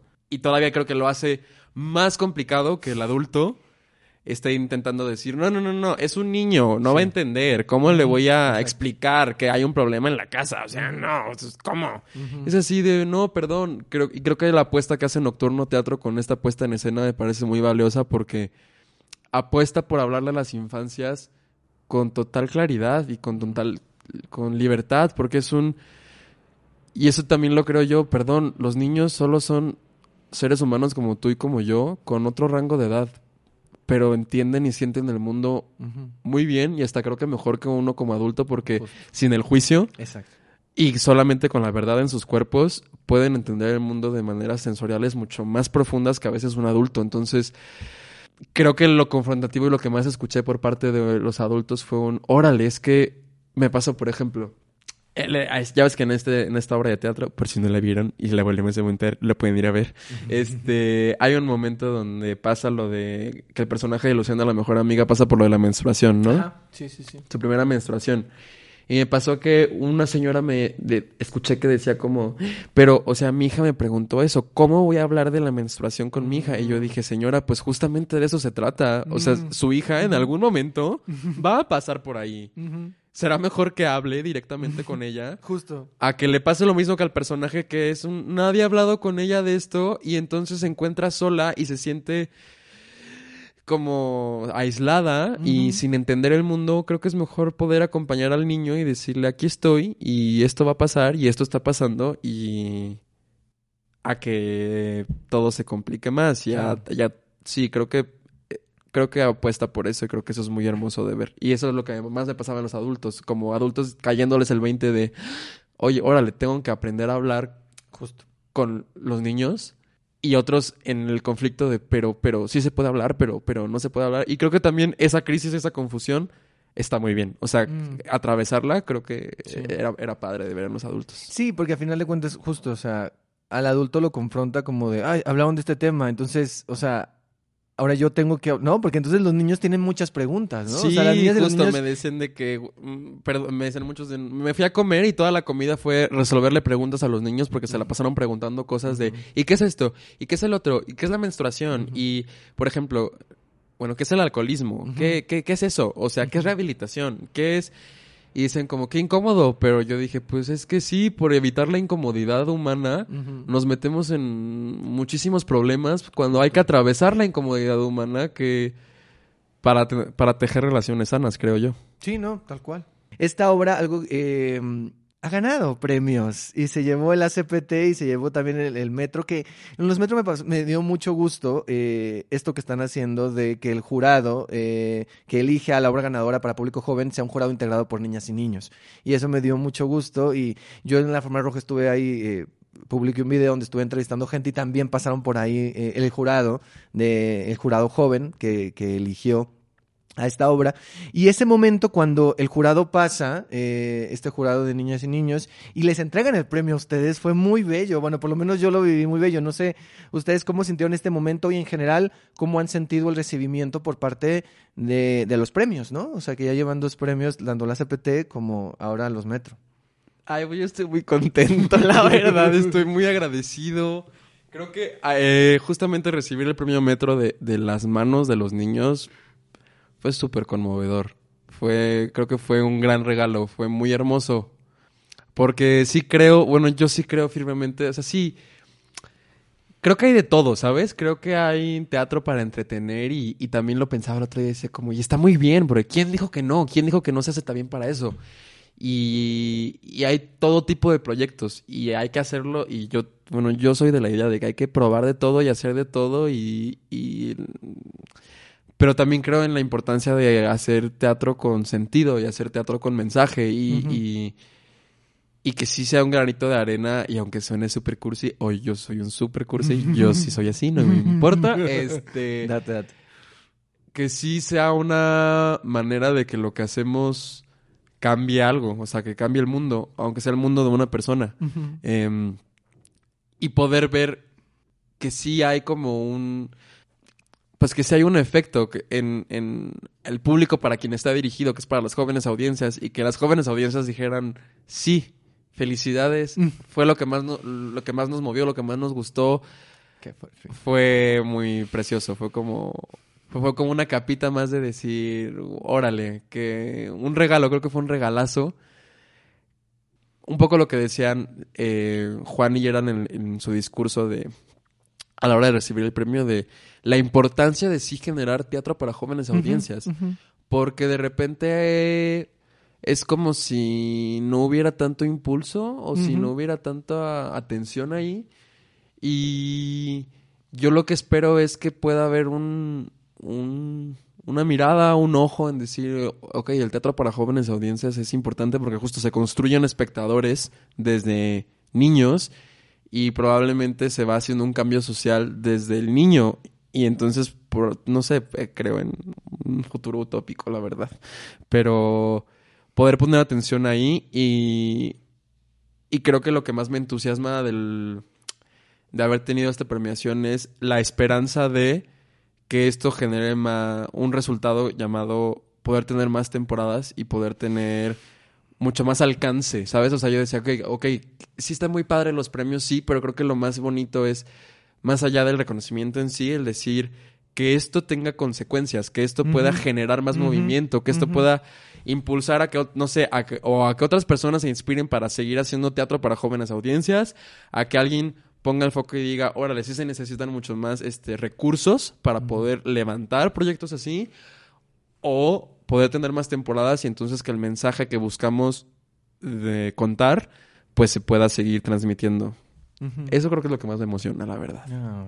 Y ya para ir cerrando esta parte de- del misterioso caso de la sombra, a ti como persona y como actor, ¿qué te ha dejado este proyecto? ¿Qué te dejó? Eh, porque fue, pues, fue tu año, tu 2023. Sí. Este, ¿qué te dejó eh, Miquel y, el, y, y la obra? muchas cosas. Eh, por ejemplo, del personaje fue, te digo, como el regresar a ver mi historia, sí me fue un personaje que me hizo como porque de repente uno va por la vida y va y va y va y va, pero hacer una pausa, regresar a mi historia, regresar a mi adolescencia, regresar a mi infancia, regresar a los recuerdos de mi casa, eso fue un viaje muy bonito y al mismo tiempo fue muy divertido, o sea, fue muy gozoso, fue una cosa preciosa, creo que Mikel me, me... esta intensidad y este juego como... Este desparpajo que tiene Mikel fue muy gozoso para mí poder jugarlo porque fue un date con todo, date con furia. O sea, tú vas al 200% y ahí está bien. Era súper rico, súper divertido. Creo que a mí Mikel es un personaje que, que me ha regalado muchísimo conexión con el juego. Mucha conexión con el juego y con mi niño. O sea, pues sí, era una... Era un regresar a mi niño interno literalmente, porque eran pues hijas que tienes que jugar a ser tu versión de niño de los 13 años con este con esta personalidad, ¿no? en esta dramatización de lo que vive y poderse jugar con el perro filete, imaginarse todo un mundo y unas historias con Sherlock Holmes, exagerar sus emociones, brincar, correr, saltar, esta cosa física que tiene el personaje de que va de un lado al otro así intensamente, era desprenderme mucho de mi cabeza Mm, y es eh, como también el abordaje que, te- que tuvo Juan, creo que a mí personalmente me movió mucho del lugar porque fue un entrar a mi cuerpo, jugar con mi cuerpo, Mm. disfrutar de, de mi cuerpo jugando en escena todo el tiempo sin pasar muchas veces por el filtro de la cabeza que a veces pasa. mm. Eso fue creo que lo más gozoso porque me conectó con de nuevo con claro, ¿por qué, ja? ¿Por qué actúo? Porque lo disfruto, porque juego, porque vivo intensamente muchas cosas y porque es muy divertido y, y sobre todo porque pongo mi imaginación al servicio de, o sea, a mi cuerpo al servicio de mi imaginación y viceversa y entonces eh, regresar a eso y también poder como encontrar tanto gozo, creo que también, sí, Mikel, Mikel tiene esta capa de que tiene un viaje doloroso, pero al mismo tiempo tiene un viaje de lo más divertido. Sí. Y entonces jugar con el gozo en escena todo el tiempo y la alegría y esta hasta yo yo creo que hasta toca euforia muchas veces. Sí, este, este señorcito toca la euforia en unos momentos que dices wow Sí. que creo que permitirte eso Sí. era hermoso y a nivel personal tiene mucho que ver con lo profesional. Creo que fue una obra que llegó en el momento pues sí esto que nos pasa no que llega en el momento justo. Fue una obra donde me sentí muy en familia, me sentí acompañado todo el tiempo, creo que se hizo un equipo muy entrañable, se hizo un equipo de, de seres talentosos, generosos, humanos. Nocturno Teatro lleva el teatro de una manera, cuida mucho los procesos teatrales, cuida mucho tu humanidad, Mm. se preocupa mucho por saber como, sí, sí, eres un creativo, pero antes de eso, o sea, antes que nada eres un ser humano, ¿no? Claro, claro. Y entonces cuidaban mucho esa parte. Y personalmente te digo, como que el juego de Mikel y el aventarme, yo nunca había protagonizado así. Ok. O sea, la otra obra también, la del otro lado del pasillo es mi primer protagónico, pero es una obra de un formato mucho más independiente, en foro- foros más chiquitos. Entonces fue, por así decirlo, mi segundo protagónico, pero mi, mi primer protagónico a nivel comercial. Sí. Entonces yo me estaba muriendo de miedo, Ed. O sea, yo me estaba muriendo. Yo ya había hecho teatro muy comercial, mm, en formatos muy grandes, pero con personajes muy pequeños o de ensamble. Sí, hace poco descubrí que estuviste en la Sociedad de los Poetas Muertos. Sí, ese fue mi primer Que proyecto. Yo la vi, yo la vi dos veces. Ah, ¿en serio? Dije, de seguro, pues ahí lo vi, ¿no? O Ah. sea, este. Sí, por ejemplo, mi primer proyecto fue la Sociedad de los Poetas Muertos, que ahí me tocó hacer ensamble. Ajá. O vengo también del año pasado, me tocó hacer Network. Ajá, sí, es este, cierto. también un personaje de ensamble. Ujú. Y han sido experiencias muy gozosas, de muchísimo aprendizaje. Es increíble Pero es tocar esos teatros, pero es muy diferente. Claro. Eh, y te digo, había me había tocado tener personajes secundarios en, en obras de teatro, teatro independientes. em, el protagónico en esta obra de teatro independiente para niños. Pero yo dije, ok, esto es un teatro de un formato un poco más grande, un poco más comercial y protagonizando. Ay Dios, y como que yo decía, llevo años pidiendo esto, porque digo, llevo años trabajando y pidiendo una oportunidad así, y yo sabía el nivel de exposición que iba a tener, o sea, yo dije, ok, esto, esto, esto, esto, sí, esto es un poco más comercial, esto se va a ver. Y, Y tu foto en el teatro, afuera del Teatro Eh, Milán. yo decía, "Ay". entonces, claro que me daba, entraron mucho mis juicios, entraron mucho mis, mis voces, sobre todo como que yo decía, ¿cuál es mi sombra? O sea, que entiendo la, la sombra de mí, que le entiendo la sombra del personaje, pero ¿cuál es mi sombra? ¿Cuál, ¿Cuál es la que me está conectando a mí con todas estas como, pues sí, miedos? Y tenía mucho miedo, tenía mucho juicio de mí a mí mismo y muchas veces entró mi cabeza a, a decir el- esta cosa de no, no, no, no, no, no, no, no, no, no, chance no, chance no, chance no. Y entonces fue mucho el recordarme, no, confía en tu cuerpo, confía en tu instinto, confía en tu juego, confía en tu imaginación, confía en, en tu entraña, confía en, pues en tu alma, güey. O sea, confía en eso. Y, y creo que también la ventaja es, pues, también creo que la confianza se, se, se fortalece con la práctica. Mm. Y la verdad es que creo que a nivel personal, ya muy personal, el...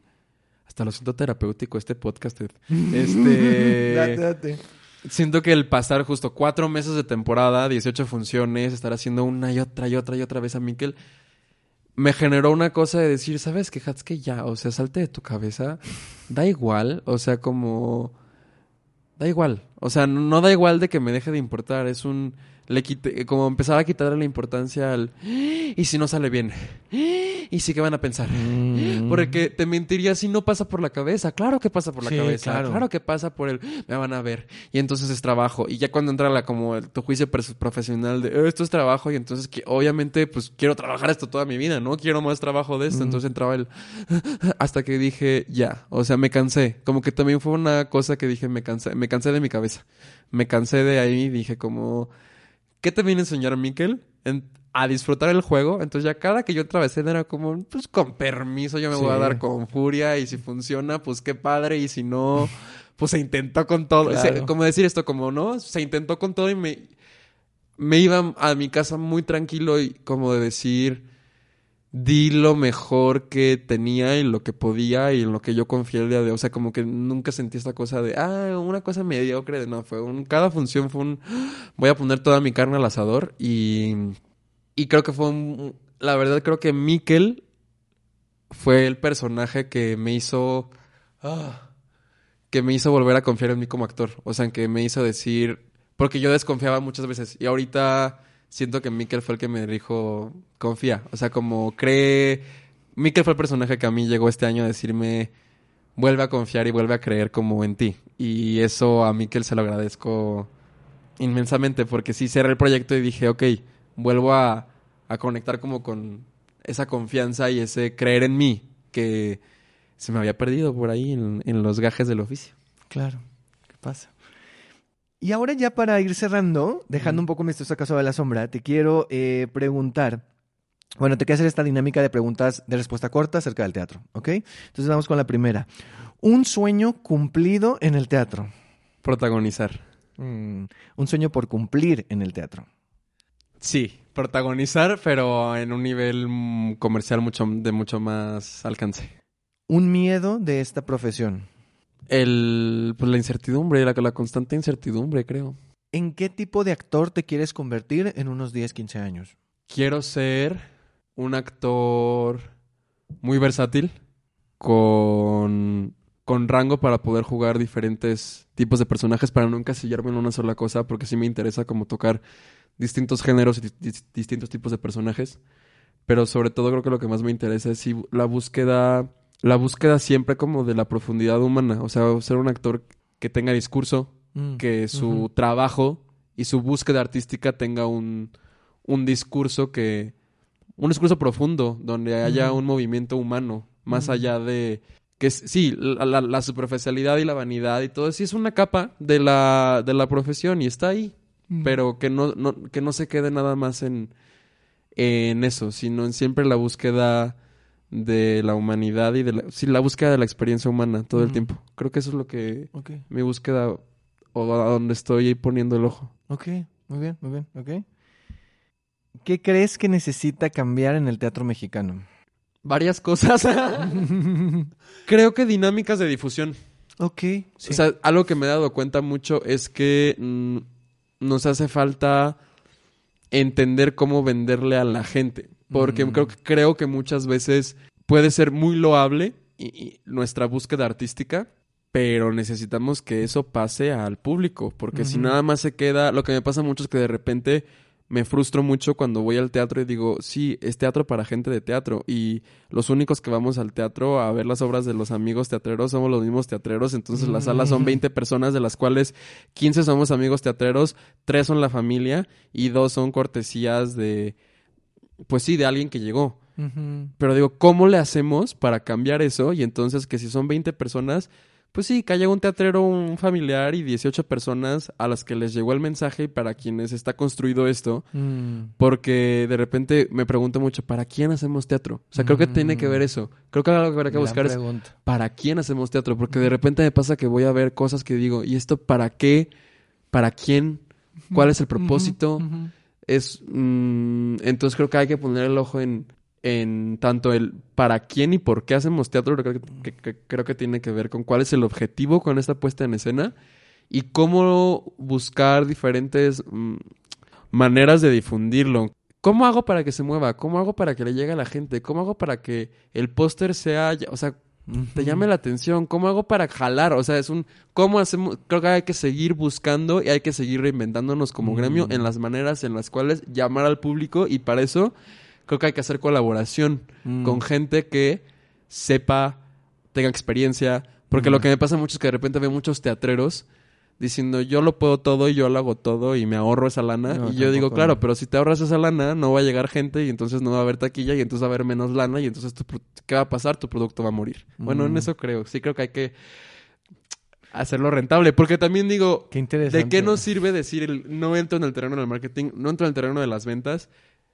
Pero pues nuestro trabajo, o sea, es- esto es trabajo, o sea, es decir, y, em, es mi trabajo, es decir, quiero ganar dinero también de esto Mm, claro. porque soy un ser humano como tú y como cualquier otro que tiene cuentas y no es una cosa de me estoy vendiendo porque no es una cosa de no el trabajo es digno y el dinero también es digno y el y los buenos pagos son dignos. Y si queremos todos vivir de esto pues entonces me pasa esto si eso puede ser una oportunidad para generar más trabajo y entonces tener más oportunidades de hacer lo que amo hacer pues entonces pongo el ojo ahí Mm. eso eso creo Ok, muy bien.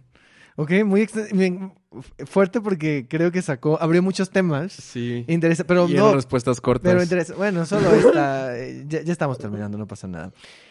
Volvemos a este concepto de la isla. Ubica que estamos en una playa y entonces em, en la arena eh, tú tienes que escribir un mensaje, ya sea con un palito, con el dedo o así.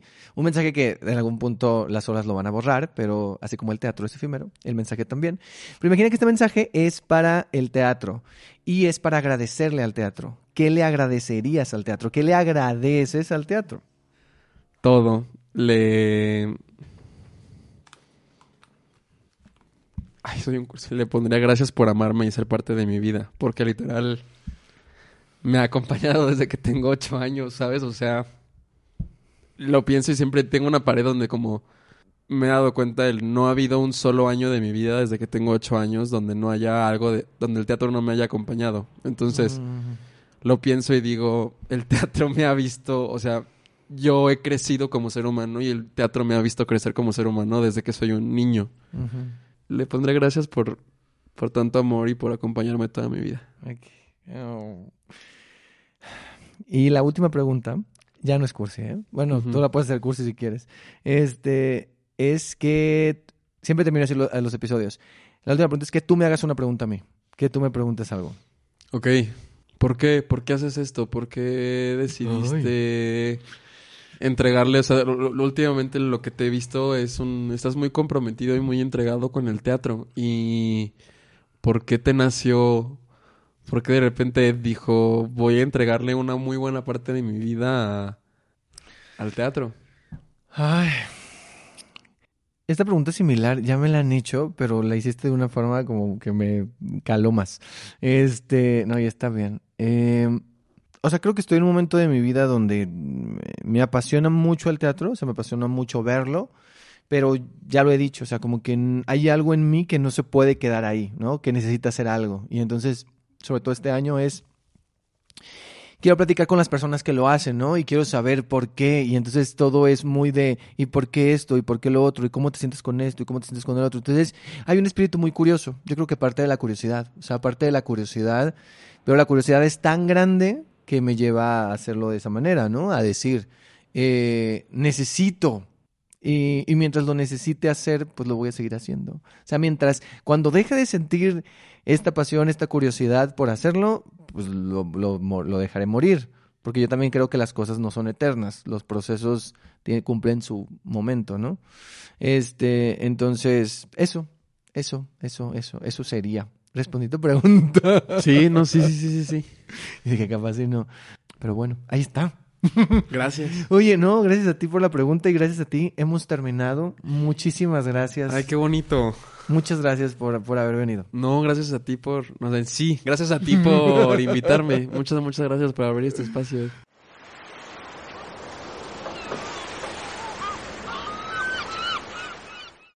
muchas gracias a Félix Vanessa, a Nelson y a Hatske por mostrarnos un poco de sus islas, su visión del teatro y los retos a los que se enfrentaron este año.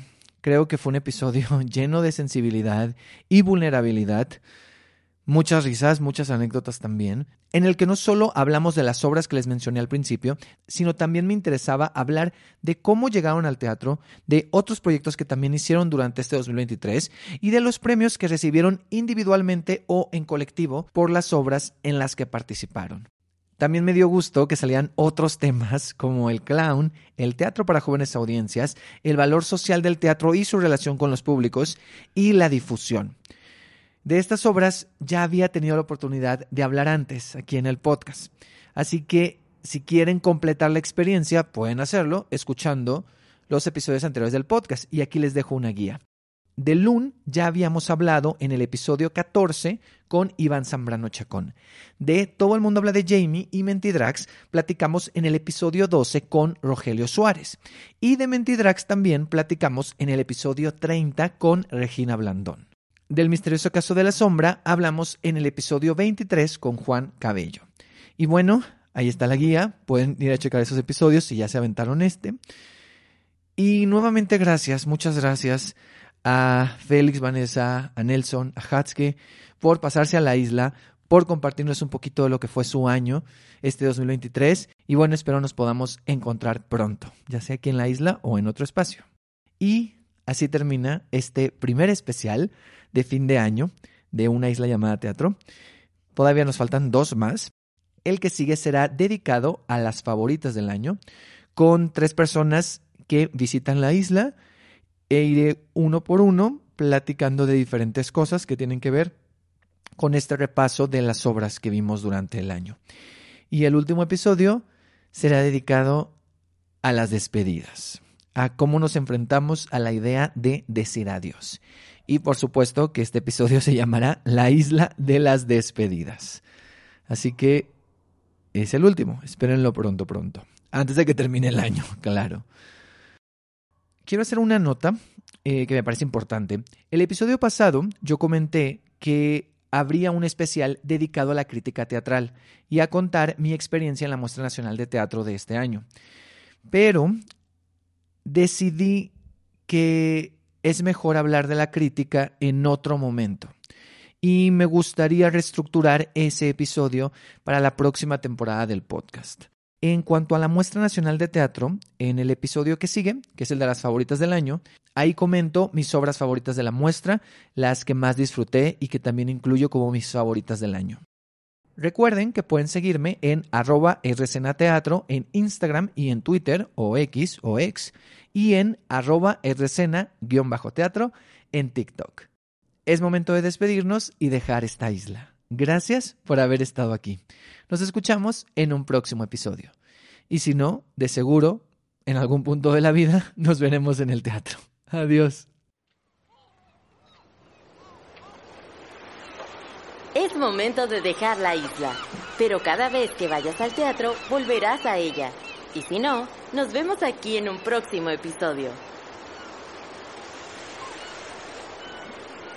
Había una isla pequeña isla es un refugio, un escondite, una isla que nos aísla o nos conecta, ya lo sabré.